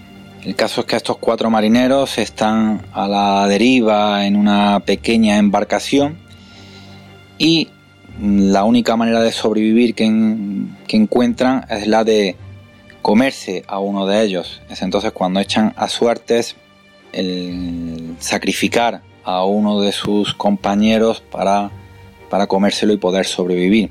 El grumete que tiene la mala suerte de ser sacrificado por sus otros tres compañeros para ser devorado por, por ellos, recibe el nombre de Richard Parker. Pues bien, tiempo más tarde, concretamente en julio de 1884, eh, se produjo el naufragio de un, barco, la Mignonet. Este barco sobrevivieron cuatro marineros eh, que a bordo de una chalupa pues no tuvieron más remedio que sacrificar a uno de sus, de sus compañeros para poder sobrevivir, igual que se relata en la novela de Alan Poe. Lo que resulta más inquietante es que el grumete que fue sacrificado para ser devorado por sus otros tres compañeros recibía un nombre, Richard Parker, el mismo que había aparecido en la novela de Alan Poe.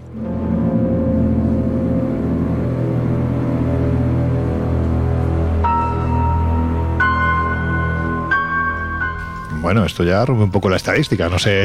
Claro, aquí yo ya no sé si hablaríamos tanto de, de profecía, de una de esas coincidencias imposibles que, también conoce, conoce Josep.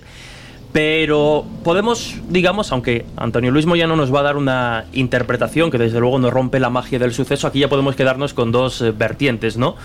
O la casualidad pura y dura y tremenda, o también tener en cuenta que es que eh, Edgar Allan Poe se documentaba eh, muy bien para sus historias y esto tuvo como consecuencia precisamente que un suceso posterior, como vamos a escuchar, pues tuviera relación con este con esta narración completamente ficticia. ¿Aceptamos eh, Josep Laura Pulpo como animal de compañía? Vamos a yo acepto coincidencia como animal de, compañía, sí, sí, obviamente, a pesar de que hay libros, eh, estoy pensando por ejemplo en Futility, que también tiene establece una relación con el Titanic. Vamos a hablar después de la segunda hora de este tema, precisamente a raíz de las noticias terribles que hemos podido estar leyendo y que todavía hoy nos están llegando del del sumergible que ha implosionado. Pero bueno, eh, efectivamente tiene mucho que ver con, el Titanic y con las profecías literarias que hubo alrededor de eso, pero esto para la segunda hora, así que si os parece ahora escuchamos de nuevo a nuestro querido amigo Antonio Luis Moyano.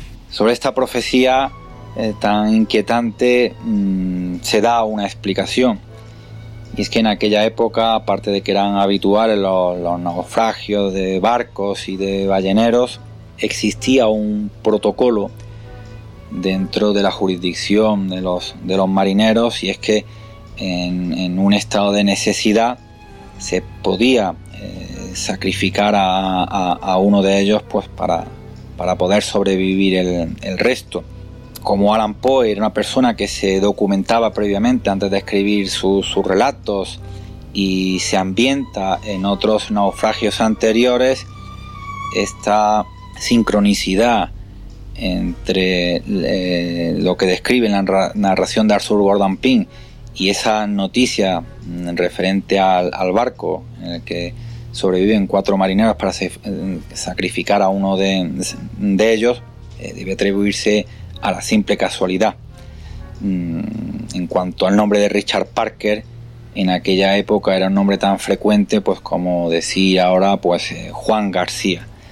Es decir, que lo que en principio podía parecer una profecía literaria no es más que una simple casualidad.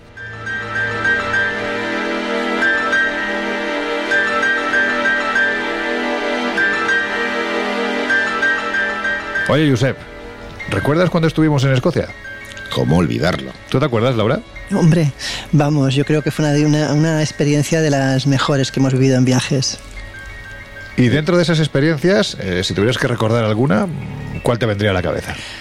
¿Tú cuál crees conociéndome? ¿O me voy a American Close o me voy al cementerio? O sea, no, no me puedo ir a un sitio normal. Yo diría cementerio de Greyfriars. Y además, eh, eh, ah, recuerdas que a Laura, que estaba como una niña con zapatos nuevos allí con, sus aparatitos, eh, le grabamos un vídeo en el que le sale una lucecica disparada hacia el. Bueno, no a mí, a la guía, a la guía, a la guía. La guía, es verdad. La guía, la, estaba, grabando yo y apareció un orbe perfecto dorado, pero vamos, de los del libro. O sea, precioso además. Sí, además esta guía la teníais totalmente cautivada con los cacharros Yo creo que al día siguiente se fue a buscar a comprarlos ella, porque vamos, estaba flipada porque más decía, dices que contestan con acento eh, escocés, o sea, es, tremendo. Bueno, pues ¿qué tiene que ver esto con, con los libros? Lo vais a saber en la segunda hora, porque hay quien se dedicó durante mucho tiempo a hacer libros con piel humana. Estáis en el Colegio Invisible, enseguida volvemos. It's a long way to the finish line. Got a hard road ahead. Anybody gonna stand in my way is gonna wish they were dead. Cause I'm gonna take knocks in the rain and your luck's gonna keep me from this door. En unos minutos volvemos a abrir las puertas del Colegio Invisible en Onda Cero. I'm gonna light like fire. I'm coming down. I'm gonna break down barriers. I'm gonna play through the pain. I'm gonna rise like a phoenix. I'm gonna fight through the flame. The devil won't drag me down, cause I'm done. I'm all done playing games.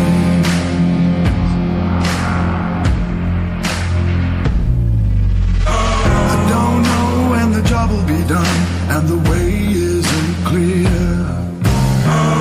Gotta stand against what I know's wrong, gotta face all my fears.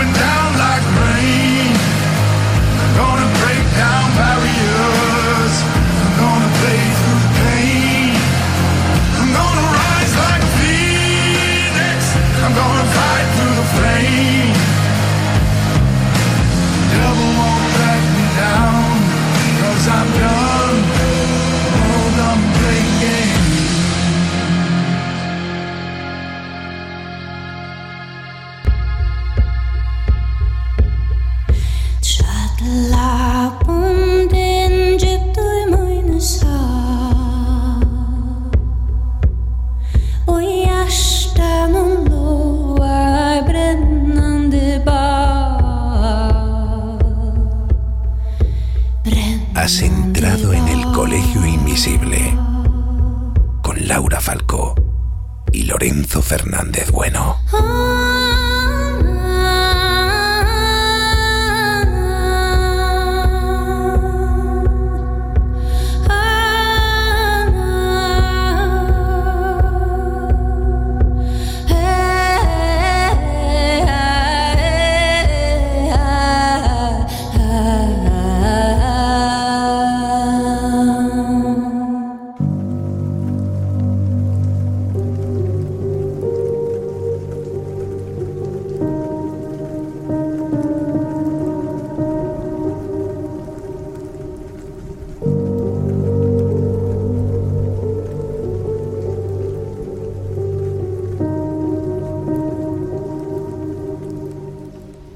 Si te acabas de incorporar al Colegio Invisible de hoy, que sepas que te estamos hablando de bibliotecas muy especiales, con libros muy especiales, hechos por gente muy especial.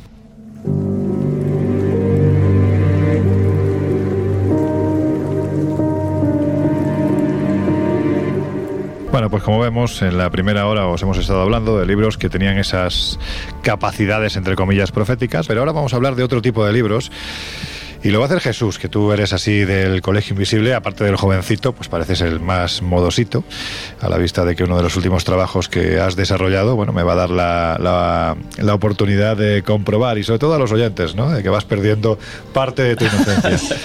Eso es porque llevo una camiseta con la Ouija. Sí, sí, sí, bueno. Ya le he perdido el respeto. Si la pones encima de la mesa, directamente la atamos o la, la, pegamos y podemos hacer una Ouija. ¿Y qué, vais a usar de, de máster? Pues podemos utilizar... sí, mejor no lo digas.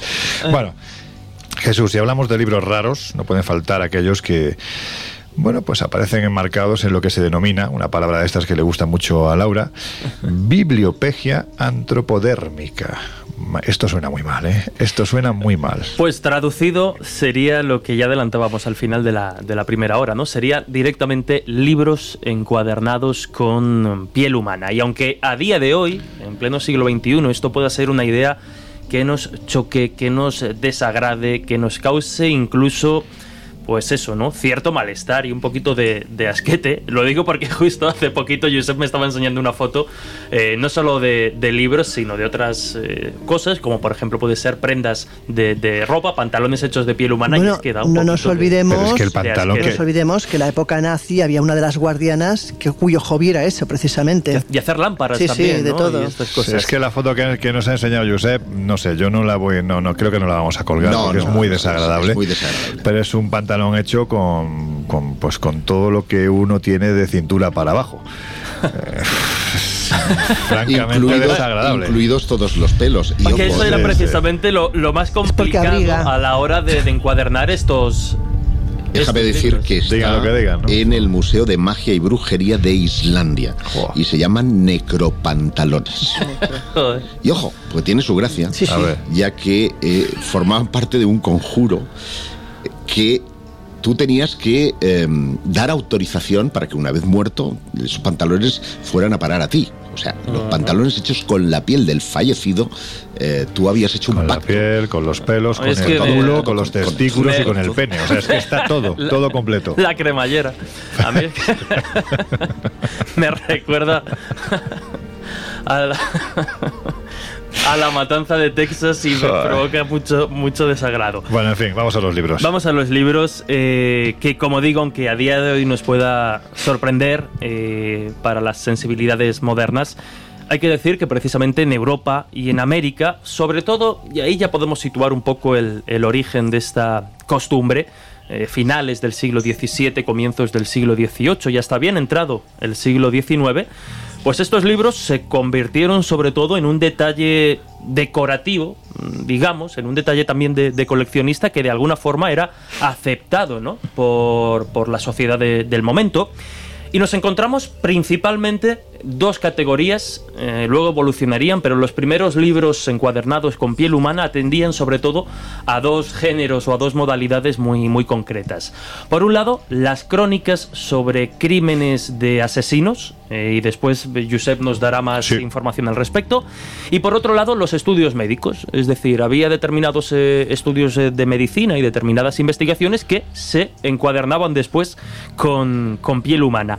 Esto ya en el final de lo que se conoce, como adelantabas, como bibliopegia antropodérmica, que ya fue a finales del 19, dio un giro y de los crímenes y la medicina llegó a tener incluso un cariz romántico, porque lo que hacía era, eh, bueno, pues encuadernar eh, igual que, de alguna forma lo veíamos y lo vamos a ver con los crímenes, pues estos relatos de amor o incluso, por ejemplo, cuando fallecía el marido o la mujer, lo que hacía era con su piel encuadernar un libro y tenía, ya digo, lo que ahora nos puede sorprender, en aquel momento tenía esa, esa visión romántica. ¿no? Eh, hay, una zona estoy a punto de vomitar. No, no, no, yo tengo una pregunta, tengo una pregunta que no es ninguna frivolidad, pero ¿hay alguna parte del cuerpo que sea especialmente más laxa o favorable para para, para coger la piel. La, barriga para los No hombres no sabría y el culo las mujeres, ¿no?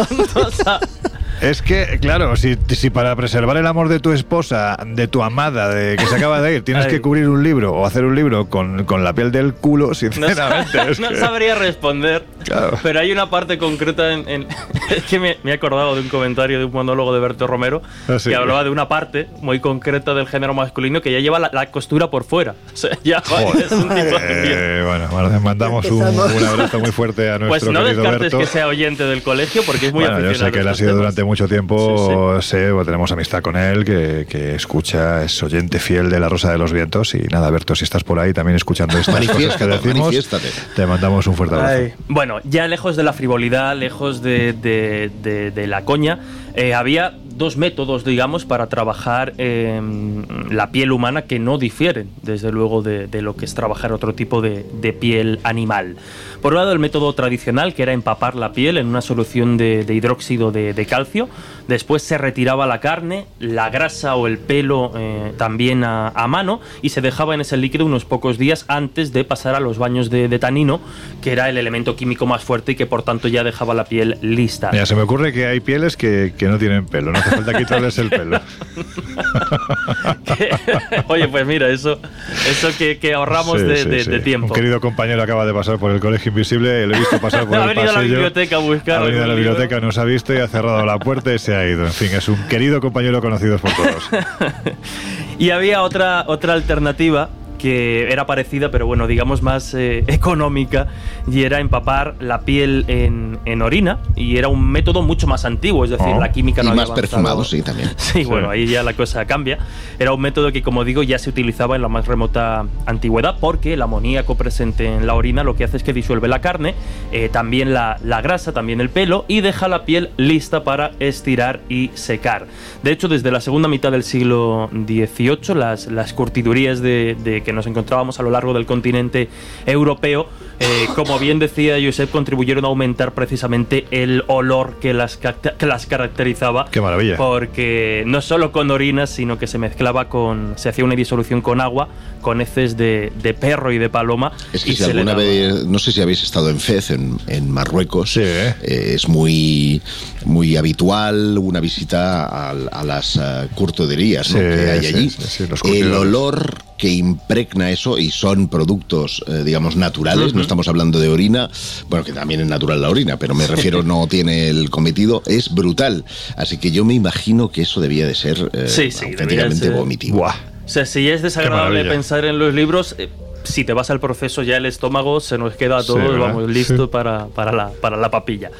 Pero como decíamos, ¿no? Lo enmarcaríamos entre finales del 17, más mm, sobre todo ya a partir de comienzos del siglo XVIII y hasta bien entrado finales de- del siglo XIX.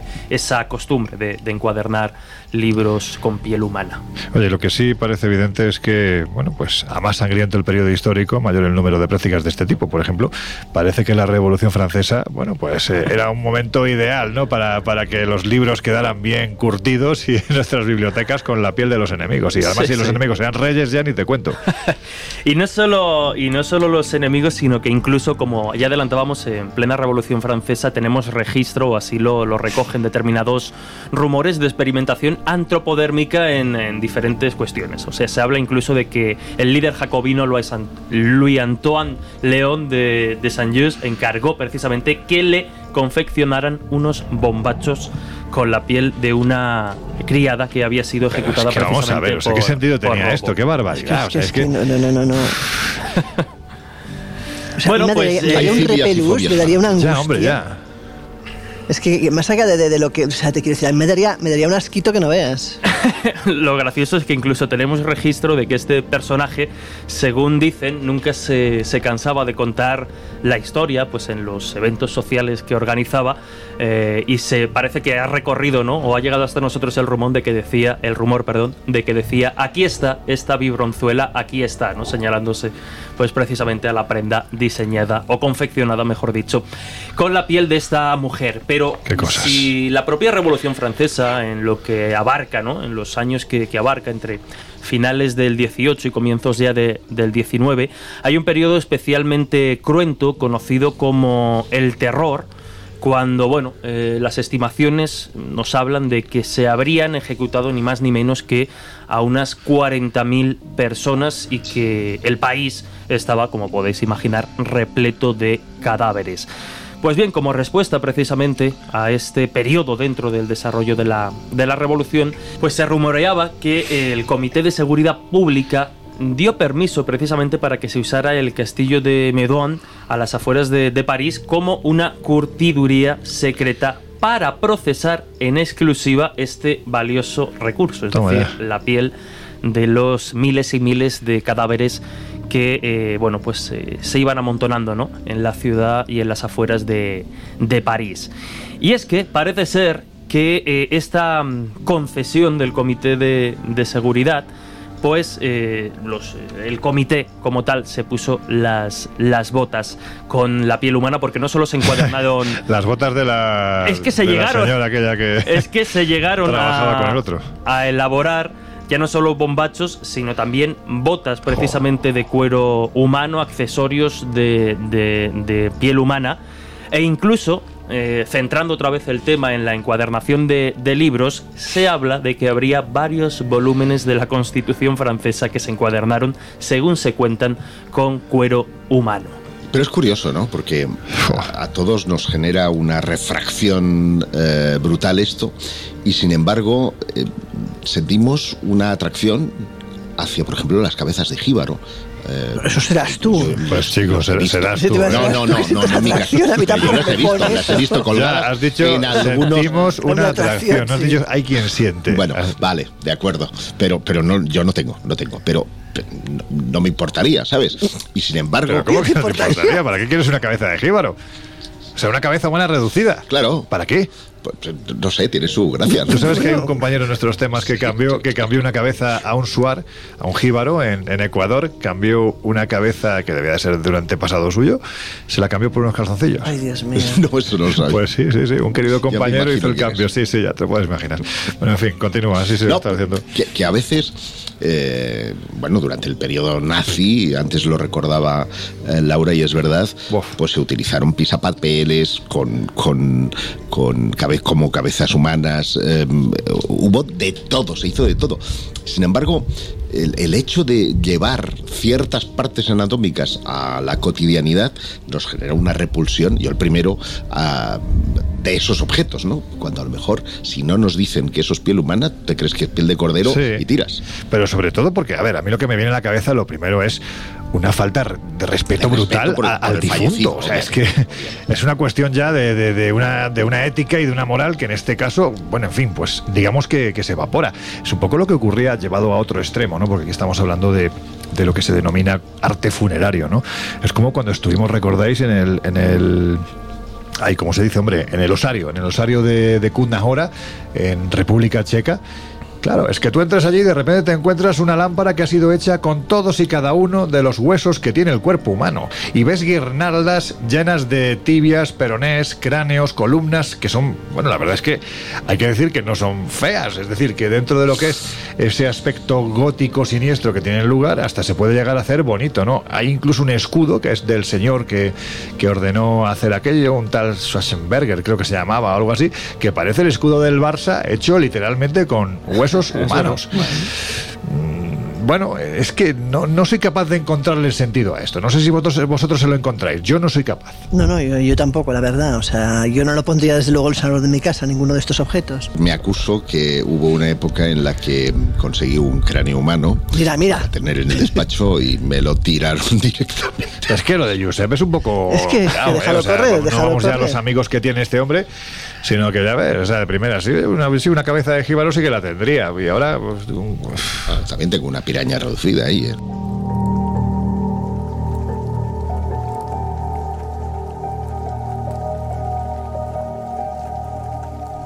Bueno, pues estábamos hablando, ya que estamos hablando de eh, temas tan agradables como son, pues, eh, asesinos muertos, libros que se hacen con piel humana.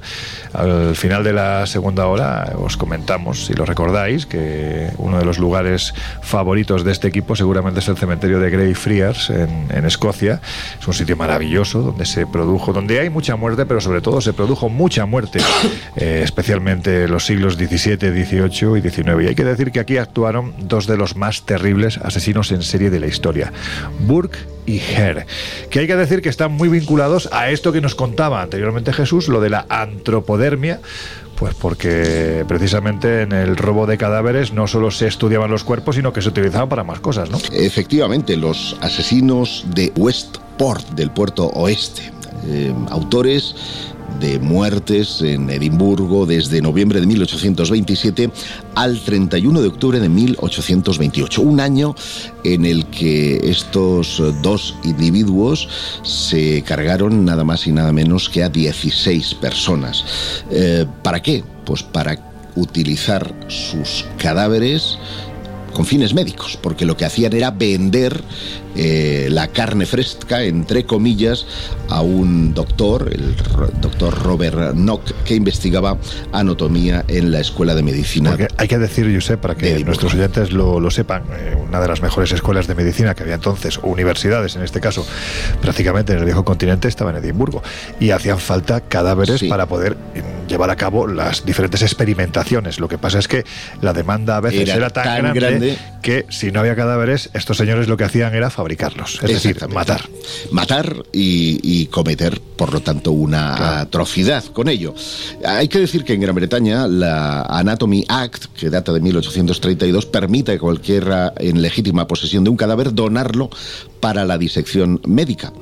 Pero antes, solo los cadáveres de los asesinos podían someterse legalmente al bisturí del anatomista. Y eso es muy curioso porque nos lleva a una historia eh, que es la de John Horwood, un tipo de Bristol que fue encarcelado en 1821 tras eh, matar de una pedrada, de un pedrusco, a una mujer con la que se había obsesionado.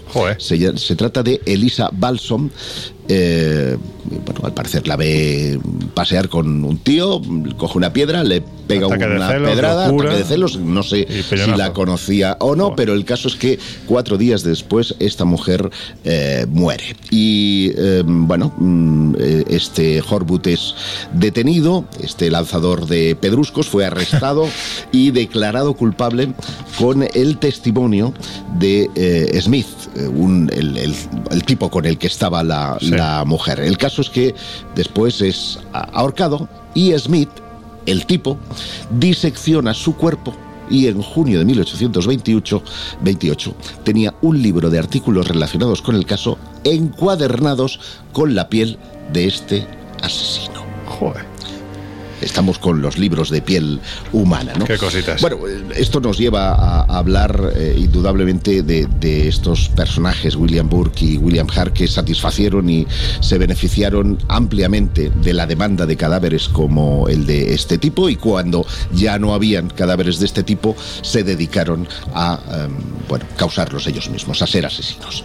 ¿Sabéis dónde actuaron principalmente? Es otro de esos sitios a los que Laura le encanta ir y donde más eh, ocasiones hemos tenido de comprobar que los aparatitos se disparan y que incluso, y aquí me vas a recordar tú el nombre, eh, Jesús, el señor este que se dedica a investigar, Richard Weissman. Richard Weissman, eh, llegó a monitorizar esta zona porque, bueno, pues Richard Weissman hay que decir que es una- un investigador muy escéptico, muy crítico dentro del ámbito parapsicológico de lo que sería ese departamento de parapsicología que hay en la Universidad de, de Edimburgo y ha monitorizado zonas como esta en la que actuaban Burke y Herr porque es donde más fenómenos paranormales se producen. Hay que decir menos. que la- eh, con la piel de Burke también se hizo un libro. Ah, sí, de, de sí. bolsillo, de además, bolsillo, creo. además. Es que no tenía mucha piel o qué. Pregunto, no sé. Era bajito, sí. Era bajito, ¿no? Bueno, pues me estaba refiriendo que su lugar de actuación principal era donde se encontraba la gente más pobre de la ciudad, que era en las bóvedas de la calle Neardiz, concretamente debajo del South Bridge. Ahí es uno de esos sitios que todavía hoy, ¿verdad, Laura? Bueno, de hecho se abrió no hace mucho tiempo, estamos hablando de hace un par de décadas y, jolines, el Sí, sitio sí, es no, y tremendo, es ¿verdad? un lugar, como bien dices, donde todas las máquinas se disparan, o sea, es fácil obtener actividad paranormal. Claro, cuando conoces la historia no es de extrañar, evidentemente ahí pasaba lo peor de lo peor eh, de cada casa, vamos. Además es que es un entorno verdaderamente oscuro, siniestro, maloliente. Estamos hablando, pues, lo que serían los arcos del puente que fueron literalmente emparedados para que en su interior habitase la, la gente más pobre de la ciudad en unas condiciones terribles, imaginemos. Mm, sin, de salubridad. De salubridad, prácticamente ahí no hay iluminación ninguna, no hay ventanales, con lo cual es francamente terrible. Y claro, pues donde estaban los estratos más bajos de la sociedad, los pobrecitos, pues muertos de hambre, ahí actuaban esta, esta gentuza para intentar fabricar esos cadáveres que demandaba la, la universidad. Pero hay que decir, Josep, que otro personaje que está unido a estas historias, ¿no? a este tipo de prácticas, no fue ni más ni menos que un hombre con un nombre muy sonoro dentro de nuestros temas. Camille Flammarion. Cuéntanos quién fue y cuál es su vinculación con estos libros, la piel humana y demás. Pues yo, yo le llamo el primer ufólogo del mundo, porque escribió la pluralidad de los mundos habitados. Sabes que él coqueteó mucho con el espiritismo, ahora lo voy a contar más extensamente. Y, Hacía libros con la piel de los marcianos, ¿no? No. bueno, vayamos a, a, lo serio. Flammarion fue un astrónomo francés autor de diversas obras desde 1883 y dirigió el observatorio de UBC, eh, que fue fundado por él mismo, por lo tanto era fácil que lo dirigiera, ¿no? Desde el que efectuó numerosas investigaciones sobre astronomía, meteorología y climatología. De hecho, fue autor también o fundador de una revista que se llamaba La Astronomía en 1882 ah. y la Sociedad Astronómica de Francia, de la que llegó a ser presidente hasta su muerte. El reconocimiento de Flammarion se debe a que fue seguramente el primer divulgador serio de la astronomía un señor muy importante y considerado. Estaba, de hecho, destinado a la carrera eclesiástica. Él entró en el seminario, pero tuvo que dejarlo porque la familia tenía problemas eh, económicos. Y a medida que él iba profundizando en los temas astronómicos, se fue distanciando del mundo de la fe. A medias, porque como os decía antes, entra en escena Alan Kardec, el fundador del espiritismo, y aquello le, deja apasionado. Se convierte en uno de los mayores entusiastas del espiritismo, aunque ni su labor científica ni el enfoque de sus publicaciones resultarían afectados.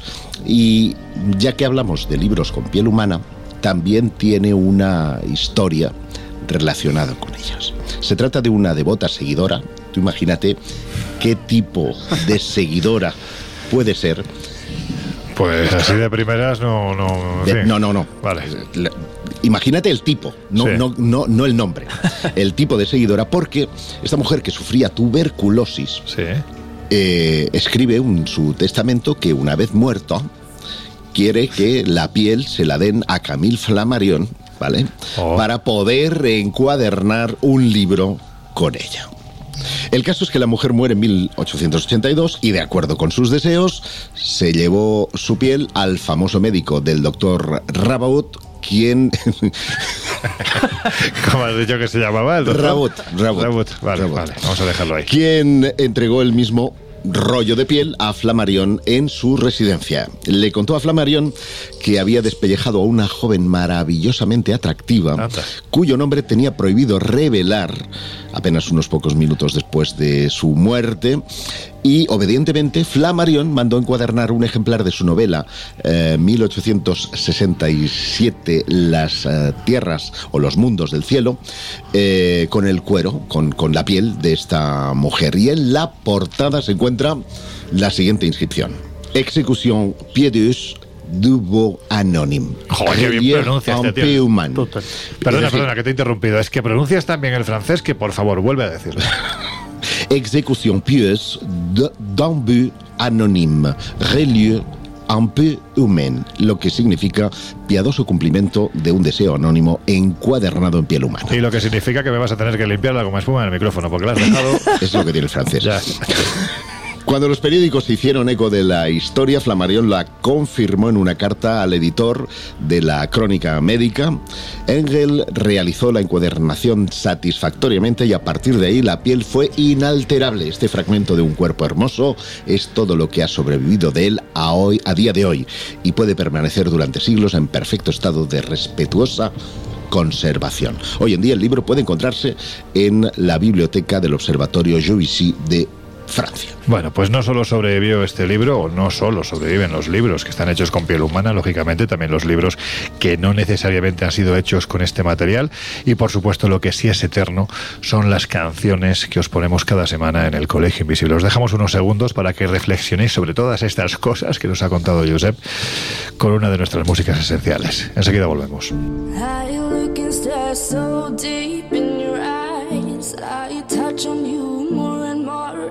Time. When you leave, I'm begging you not to go.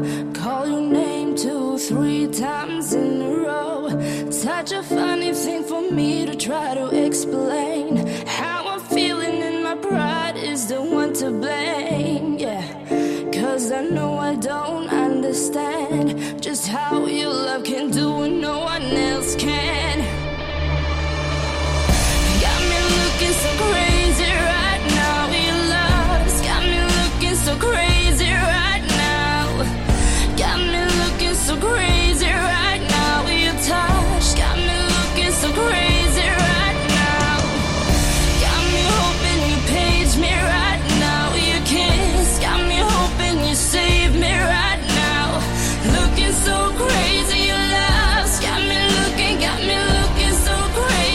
El Colegio Invisible. Los jueves de una y media a tres de la madrugada en Onda Cero. When I talk to my friend so quietly, who you think he is? Look at what you've done to me. Tennis shoes don't even need to buy a new dress. You and he ain't nobody else to impress. It's the way that you know what I thought I knew. It's the beat that my gets when I'm with you. But I still don't understand just how your love can do what no one else can.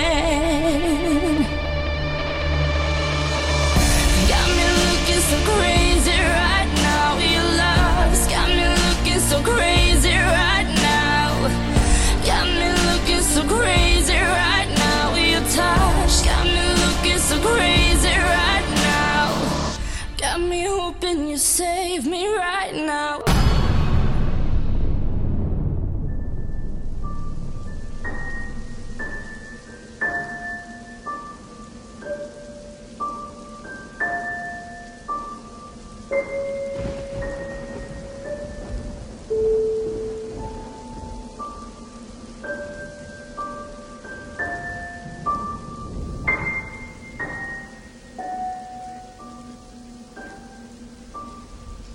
Ahora sí, Laura, nos vamos a acercar a bueno, ciertos libros con un poquito de mala leche, vamos a decirlo así, porque quienes los leyeron se volvieron poco menos que locos, o sufrieron lo que para quizás las mentes más conspiranoicas, ¿no? Sería una especie de, de maldición. Por ejemplo, Excalibur, del que dicen que bueno, pues que te abre directamente las puertas del manicomio como te descuides. Pues eso cuentan. De hecho, su autor es Ronald Hubbard, hablamos del fundador de la Iglesia de la Cienciología, quien declaró en 1948 que se inspiró para escribirlo en los ocho minutos que estuvo clínicamente muerto mientras lo estaban operando. Dice que su contenido es, por un lado, filosófico, pero que da respuesta a todos los enigmas que históricamente pues, acompañan al hombre, de dónde venimos, cómo se creó el universo, si existe Dios, y cuenta que el libro es tan absoluto, tan poderoso, que cuando lo dejó leer, algunos de sus amigos más íntimos acabaron pues con problemas mentales y algunos de ellos incluso internados en distintas clínicas. Por esa razón, según cuenta la historia, él decide no publicarlo, sin embargo, algunas personas tienen copias y se puede encontrar circulando por las redes. Son esas leyendas urbanas, ¿no? Lo que hay que decir en este caso, además, es que más que dejar abiertas las puertas del manicomio para que se entre, si te lees el libro, en este caso da la sensación de que se las dejaron abiertas y el que se escapó fue Jugar, ¿verdad? Posiblemente. A la vista de la trayectoria que tuvo posteriormente. Además, permíteme otra, otra versión que Claro, yo entiendo que, la que ha comentado Laura eh, de cómo surge la, idea, que es creada por el propio jugar, es como más romántica, pero hay otra alternativa que le quita un poco de romanticismo y es que no fue durante una operación y una FM, sino durante una visita al dentista que la anestesiaron y el tío salió flipado y Joder, ¿por qué le metería? Existen esas dos versiones. ¿Qué utilizaba esa gente? No, en este caso fue una mezcla de, óxido nitroso y oxígeno lo que, lo que le metieron. Joder, pues le meterían en cantidades industriales, ¿no? Porque o estaba muy sensible ese día. Bueno, pues este es uno de esos libros, pero de otro del que aseguran que está revestido de una maldición aterradora, es el que precisamente da pie a la película que, que os voy a recomendar porque es una muy buena película. Está basada ni más ni menos que en la vida del autor del trabajo del que todavía no os voy a decir el título. Escuchad. Jerry, aprieta mi mano si puedes oírme. Solo sé cómo ser un escritor. No existe en el mundo nada más sagrado que un relato. ¿Qué opina de eso, señor Salinger? Durante el transcurso de mi fascinantemente aburrida vida, siempre he considerado la ficción mucho más veraz que la realidad. Relatos cortos. ¿Te has publicado ya? No es el primer listillo al que enseño. No soporto a maricas y farsantes. ¿Ahora qué hago? Es escritor, ¿usted qué cree? Escribir otra historia. Y después de esa, otra. ¿Desde cuándo escribir es una profesión? Y después de esa, otra. No sé si estoy hecho para esto. Hmm, quizá no.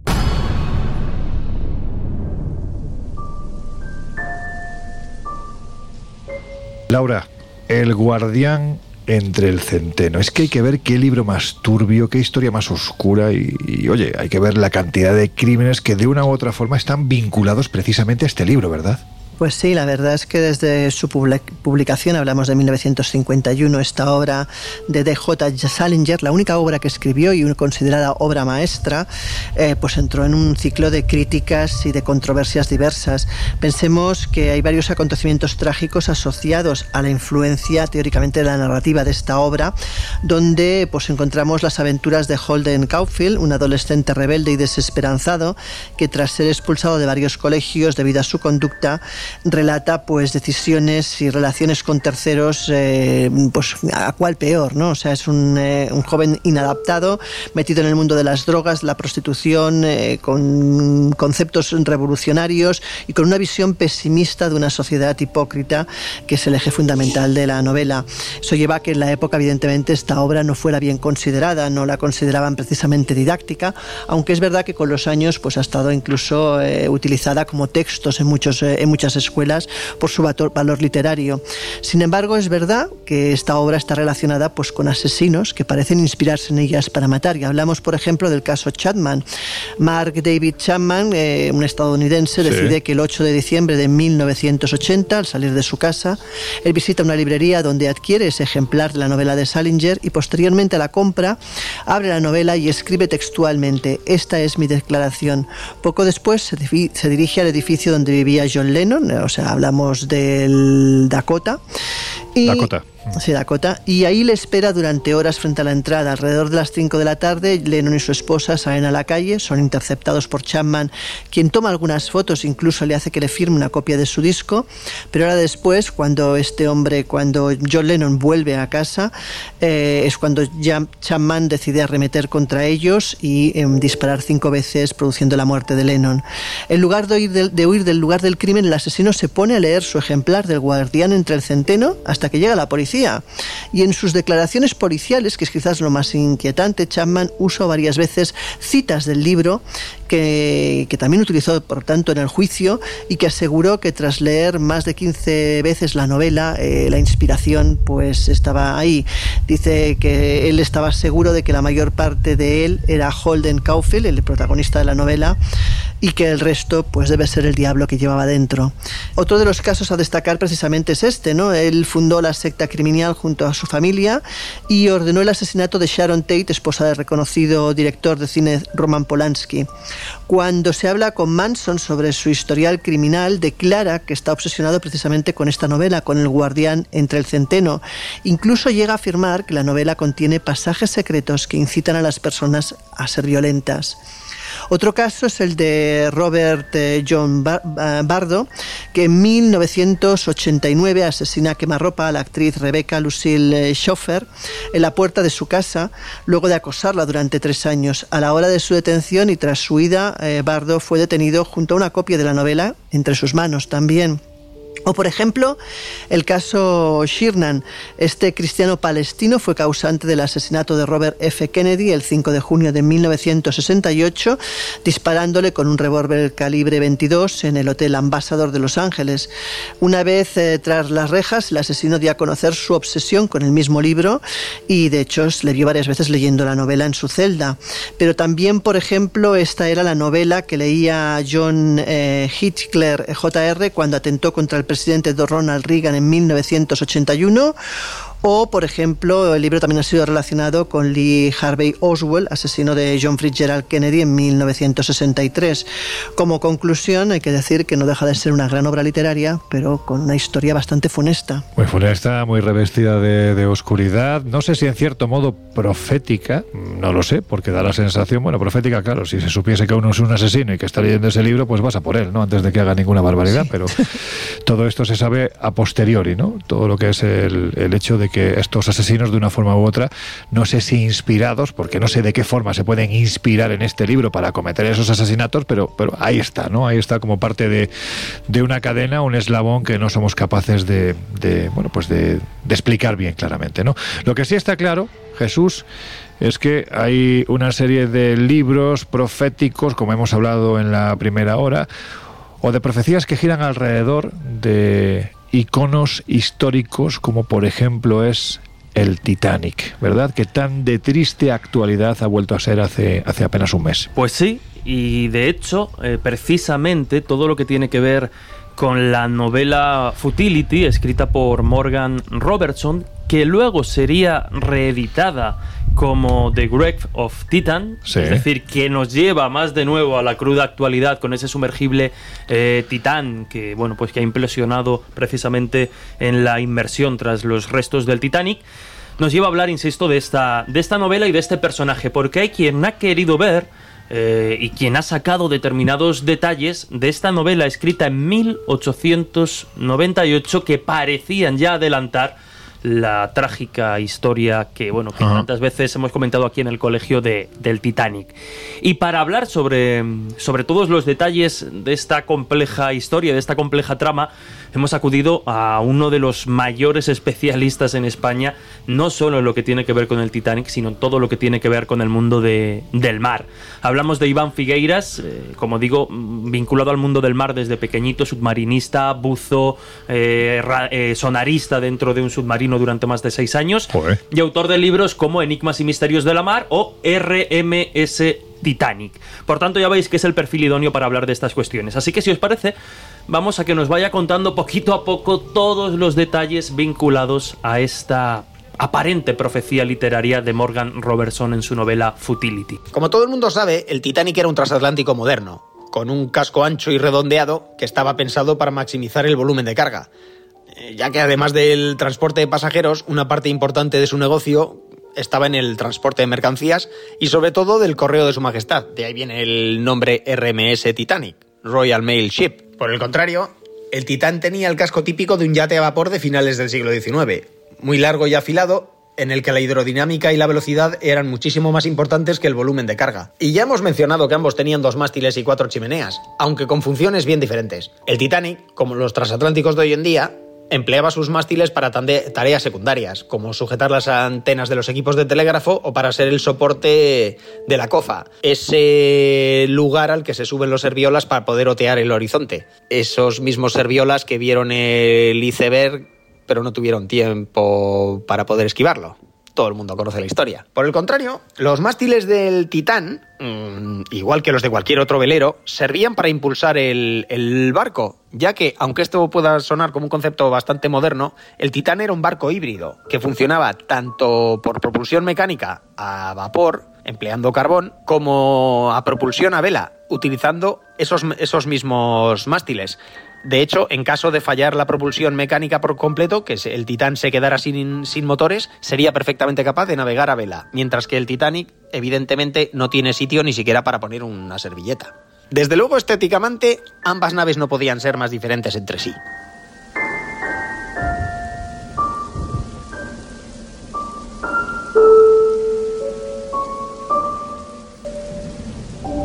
Bueno, si ya nos adelantaba precisamente toda la literatura que ha generado estas coincidencias entre la novela Futility y le- el accidente o la tragedia del Titanic, vamos a ver precisamente cuáles son esas concretas coincidencias entre estas dos historias, la ficción y la más cruda realidad. ¿Quién no ha escuchado hablar de las profecías que parecían anticiparse al triste destino que tuvo el Titanic? Pues hoy vamos a hablar de la más conocida, probablemente, las coincidencias entre el Titanic y el Titán. En 1898, un escritor estadounidense llamado Morgan Robertson escribió una curiosa novela corta. Se titulaba Futility y en ella hablaba de un curioso barco llamado Titán, con una asombrosa serie de coincidencias con el conocido transatlántico que se hundi- hundiría 14 años más tarde en el Atlántico Norte, el RMS Titanic. O al menos eso es lo que nos han hecho creer. Según la historia que todos hemos oído, ambos barcos eran prácticamente iguales. Tenían las mismas dimensiones, el mismo desplazamiento, el mismo número de compartimentos estancos, el mismo número de motores, obviamente también el mismo número de ejes y de hélices,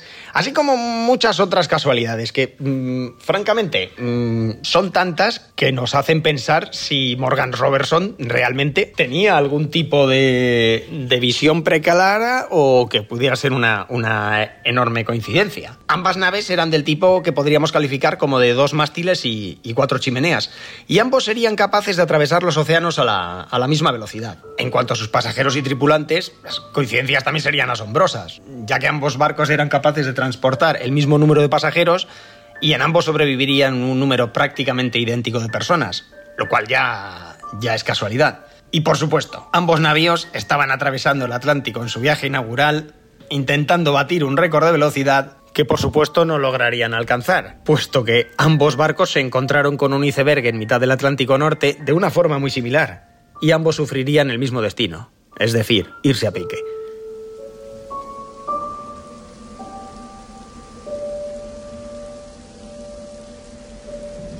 Yo no sé qué decirte, tú eres un tío muy escéptico, pero sinceramente, yo incluso intentando mantener mi escepticismo, es que esto ya rompe un poco la, la estadística, la casualidad, ¿no? hay, hay- hay una más. Y es que mm, el creador del Titanic Sí. murió a bordo de. Y el CEO de la empresa Titan murió a bordo del, del batiscafo. Pero espera un momento, aquí tengo yo la duda. O sea, JP Morgan llegó a, a navegar, yo creo que no, ¿eh, Josep? Yo creo que no, yo creo que además fue de los que se retiró antes de zarpar porque la esposa, digamos que no estaba muy convencida. Y los del astillero, los dueños, Lord Gerd, que era el dueño de la Harline y Wolf, el astillero en el que se construye el Titanic en Belfast, tampoco viaja. Yo creo que precisamente esa fue una de las cuestiones que posteriormente da pie a la creación de esa conspiración. Eh, ¿Por qué precisamente eh, el, el armador y el, el dueño no viajan en el que es su gran buque, el más importante que se ha hecho jamás, cuando lo hacían en todos los anteriores? Me da la sensación, ¿eh? O sea, no, no, no, no estoy muy seguro. Lo, lo estoy buscando y no doy, no doy con. Bueno, pues que sean nuestros queridos invisibles quienes lo hagan y nos desvelen si esto es así a través de nuestras redes sociales, que ya sabéis que estamos en Twitter como arroba colinvisible12 y en Instagram y en Facebook como el Colegio Invisible en Onda Cero. Jesús. Rápidamente, eh, como bien decías, eh, parece que toda esta ristra de, de- de coincidencias casi casi imposibles, proféticas para, para algunos, pues vamos a ver, como nos va a explicar Iván, que algunas de ellas sí parecen tener cierto sentido, o por lo menos a través de la ficción se adelantan a lo que sucedió, y en otras ocasiones vemos cómo se fuerzan quizá determinadas cifras o determinados datos reales de la historia del Titanic para hacerlos coincidir a posteriori con esta historia. Aún así, yo creo que la boca la vamos a seguir manteniendo abierta. Se produce el hecho curioso de que para que las cifras coincidan, se suele modificar una de ellas. Por ejemplo, es habitual encontrar textos en los que se afirma que tanto el Titán como el Titanic tenían 19 compartimentos estancos, lo cual es cierto, por lo menos en el caso del Titán, pero falso. En el caso del Titanic, que solo tenía 16 y es de, de sobra conocido. La velocidad de crucero de ambas embarcaciones tampoco era la misma, por mucho que se afirme lo contrario. 21 nudos en el Titanic y 25 en el Titán. El primero tenía solo 46.000 caballos de potencia y el segundo 70.000, a pesar de que en muchísimas fuentes se afirma que la más alta de las dos cifras es la válida para ambas naves. Ya hubiera querido el Titanic 70.000 caballos de potencia. Claro, supuestamente también tenían el mismo tamaño y el mismo desplazamiento, lo cual también es rigurosamente falso. En este ca- caso, lo que pasa es que se engorda el Titanic ah, llevándolo de 56.000 toneladas de registro bruto hasta 70.000.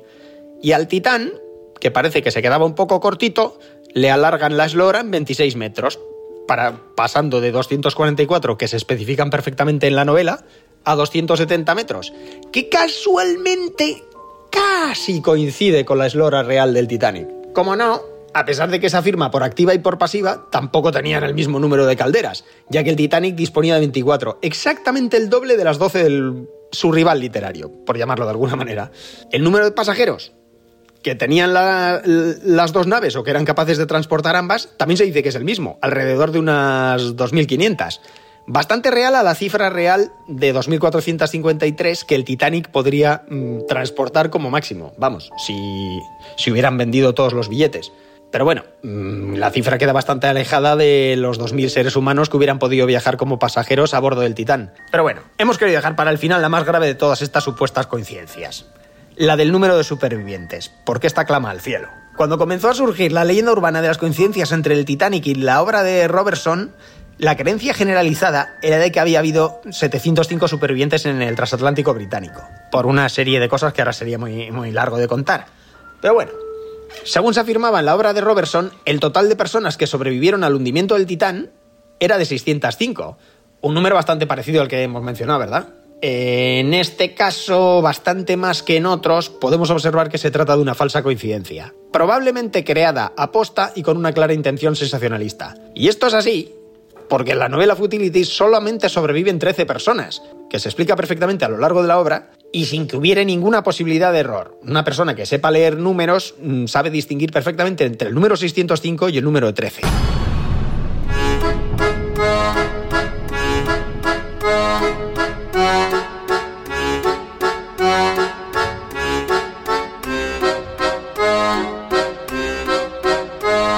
Historias así solo ocurren en el Colegio Invisible.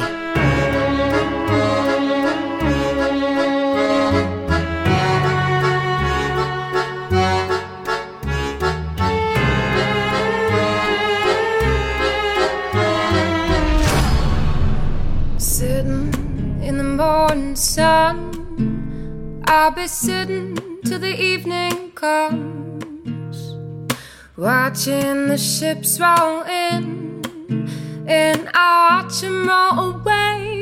Y en estos minutos finales, pues eh, siempre llegan las conclusiones. Y en este sentido, yo lo que quiero preguntaros es algo tan sumamente humano y tan poco paranormal, porque es que se me ha quedado en la cabeza, es ¿qué tienen de especial los libros? Que dan juego, que dan pie a, a todo lo que hemos estado hablando en estos minutos. Bueno, yo creo que la magia de ser capaz de plasmar en papel eh, todo, o sea, es decir, eh, eh, historias, la vida y además lo que decíamos antes, ese componente táctil, ese componente, aromático incluso que tienen, pues es un conjunto de cosas. Es solamente, no solamente el poder leer una historia, sino también es el poder a veces todo lo que te transmite un libro, que no solamente pues el texto, evidentemente.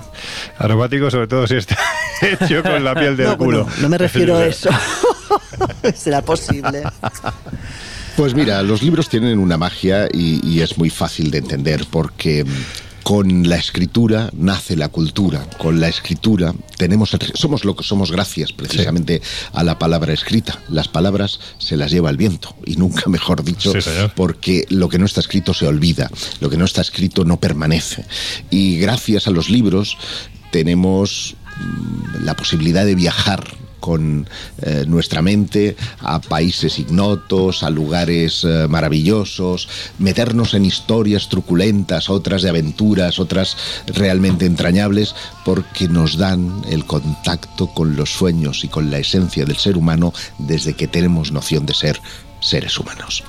Bueno, pues continuando un poco con esta reflexión, yo creo que acertada que, hacía que hacía y comentaba también eh, Laura, al fin y al cabo, gran parte de, la fuente de los misterios que habitualmente tratamos de estudiar y de explorar aquí en el Colegio Invisible es precisamente eh, está muchas veces en, en los libros, eh, religiones, creencias, ideas falsas, ideas auténticas. Entonces, al final, eh, trasladar todo ese misterio precisamente a las páginas de, de, un libro y tratar de rastrearlos, porque muchas veces caen en, en, el olvido y olvidamos que, como decía, la fuente original de muchos de esos enigmas es precisamente los libros, pues yo creo que es una labor que a nosotros, como, como decíamos al principio, bastante demasiado más apasionados, a veces ya casi rozando lo, lo enfermizo de los libros, pues es bonito de vez en cuando rescatar. Yo creo que a mí me gustan tantos los libros porque son como los vampiros, eternos.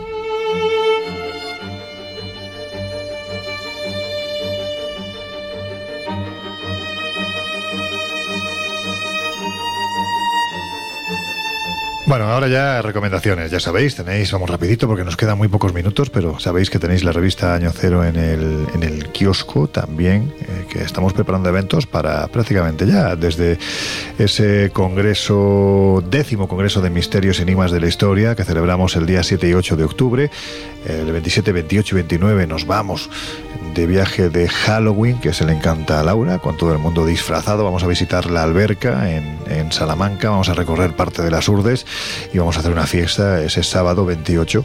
Bueno, pues con todos aquellos que queráis venir, eso sí, hay que venir muy disfrazado y hay que decir que el nivel cada año está mucho más alto. Para fin de año podéis veniros con nosotros si os apetece a Turquía. Vamos a pasarlo, bueno, pues en uno de los lugares o países más mágicos que podemos encontrar. Todos estos datos los tenéis tanto en espaciomisterio.com como en viajesprisma.com. Pero lo que sí me gustaría antes de, de, finalizar es que desarrollemos una actividad, Josep, que va a ser la bomba, porque ya la hemos hecho el año pasado y funcionó. Vamos, en fin, es que la gente siente mucha curiosidad por esto, ¿verdad? Sí, y para quienes siempre nos dicen, es que todo lo organizáis en Madrid, es que todo lo organizáis en Madrid. Bueno, pues nos vamos a Zaragoza. Zaragoza. El próximo 18 de noviembre al Hotel Central con Z, eh, donde Miquel Lizarralde, Laura Falcó y Marilyn Rosner nos van a meter en contacto con el más allá. Y cuando digo meter en contacto es porque vamos a tener mediumnidad, vamos a tener la posibilidad de ver en acción a dos de esos uh, maravillosos mediums. Bueno, pues ya lo sabéis, todos los datos relativos a todas estas actividades, viajes, congresos en espaciomisterio.com y en viajesprisma.com.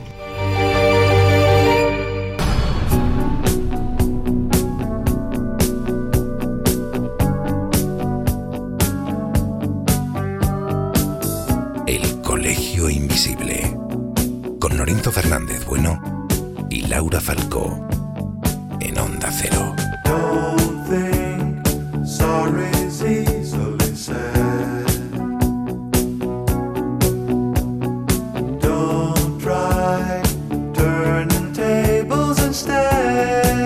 Bueno, pues ahora sí ya nos despedimos hasta la semana que viene, que por cierto, la semana que viene terminamos esta tercera temporada del Colegio Invisible en Onda Cero. Es el último programa de esta temporada. Sin contar, evidentemente, este especial que estamos preparando para el día 28, la madrugada del 28 al 29 de julio, de viernes a sábado, en la segunda noche de los cazadores de ovnis.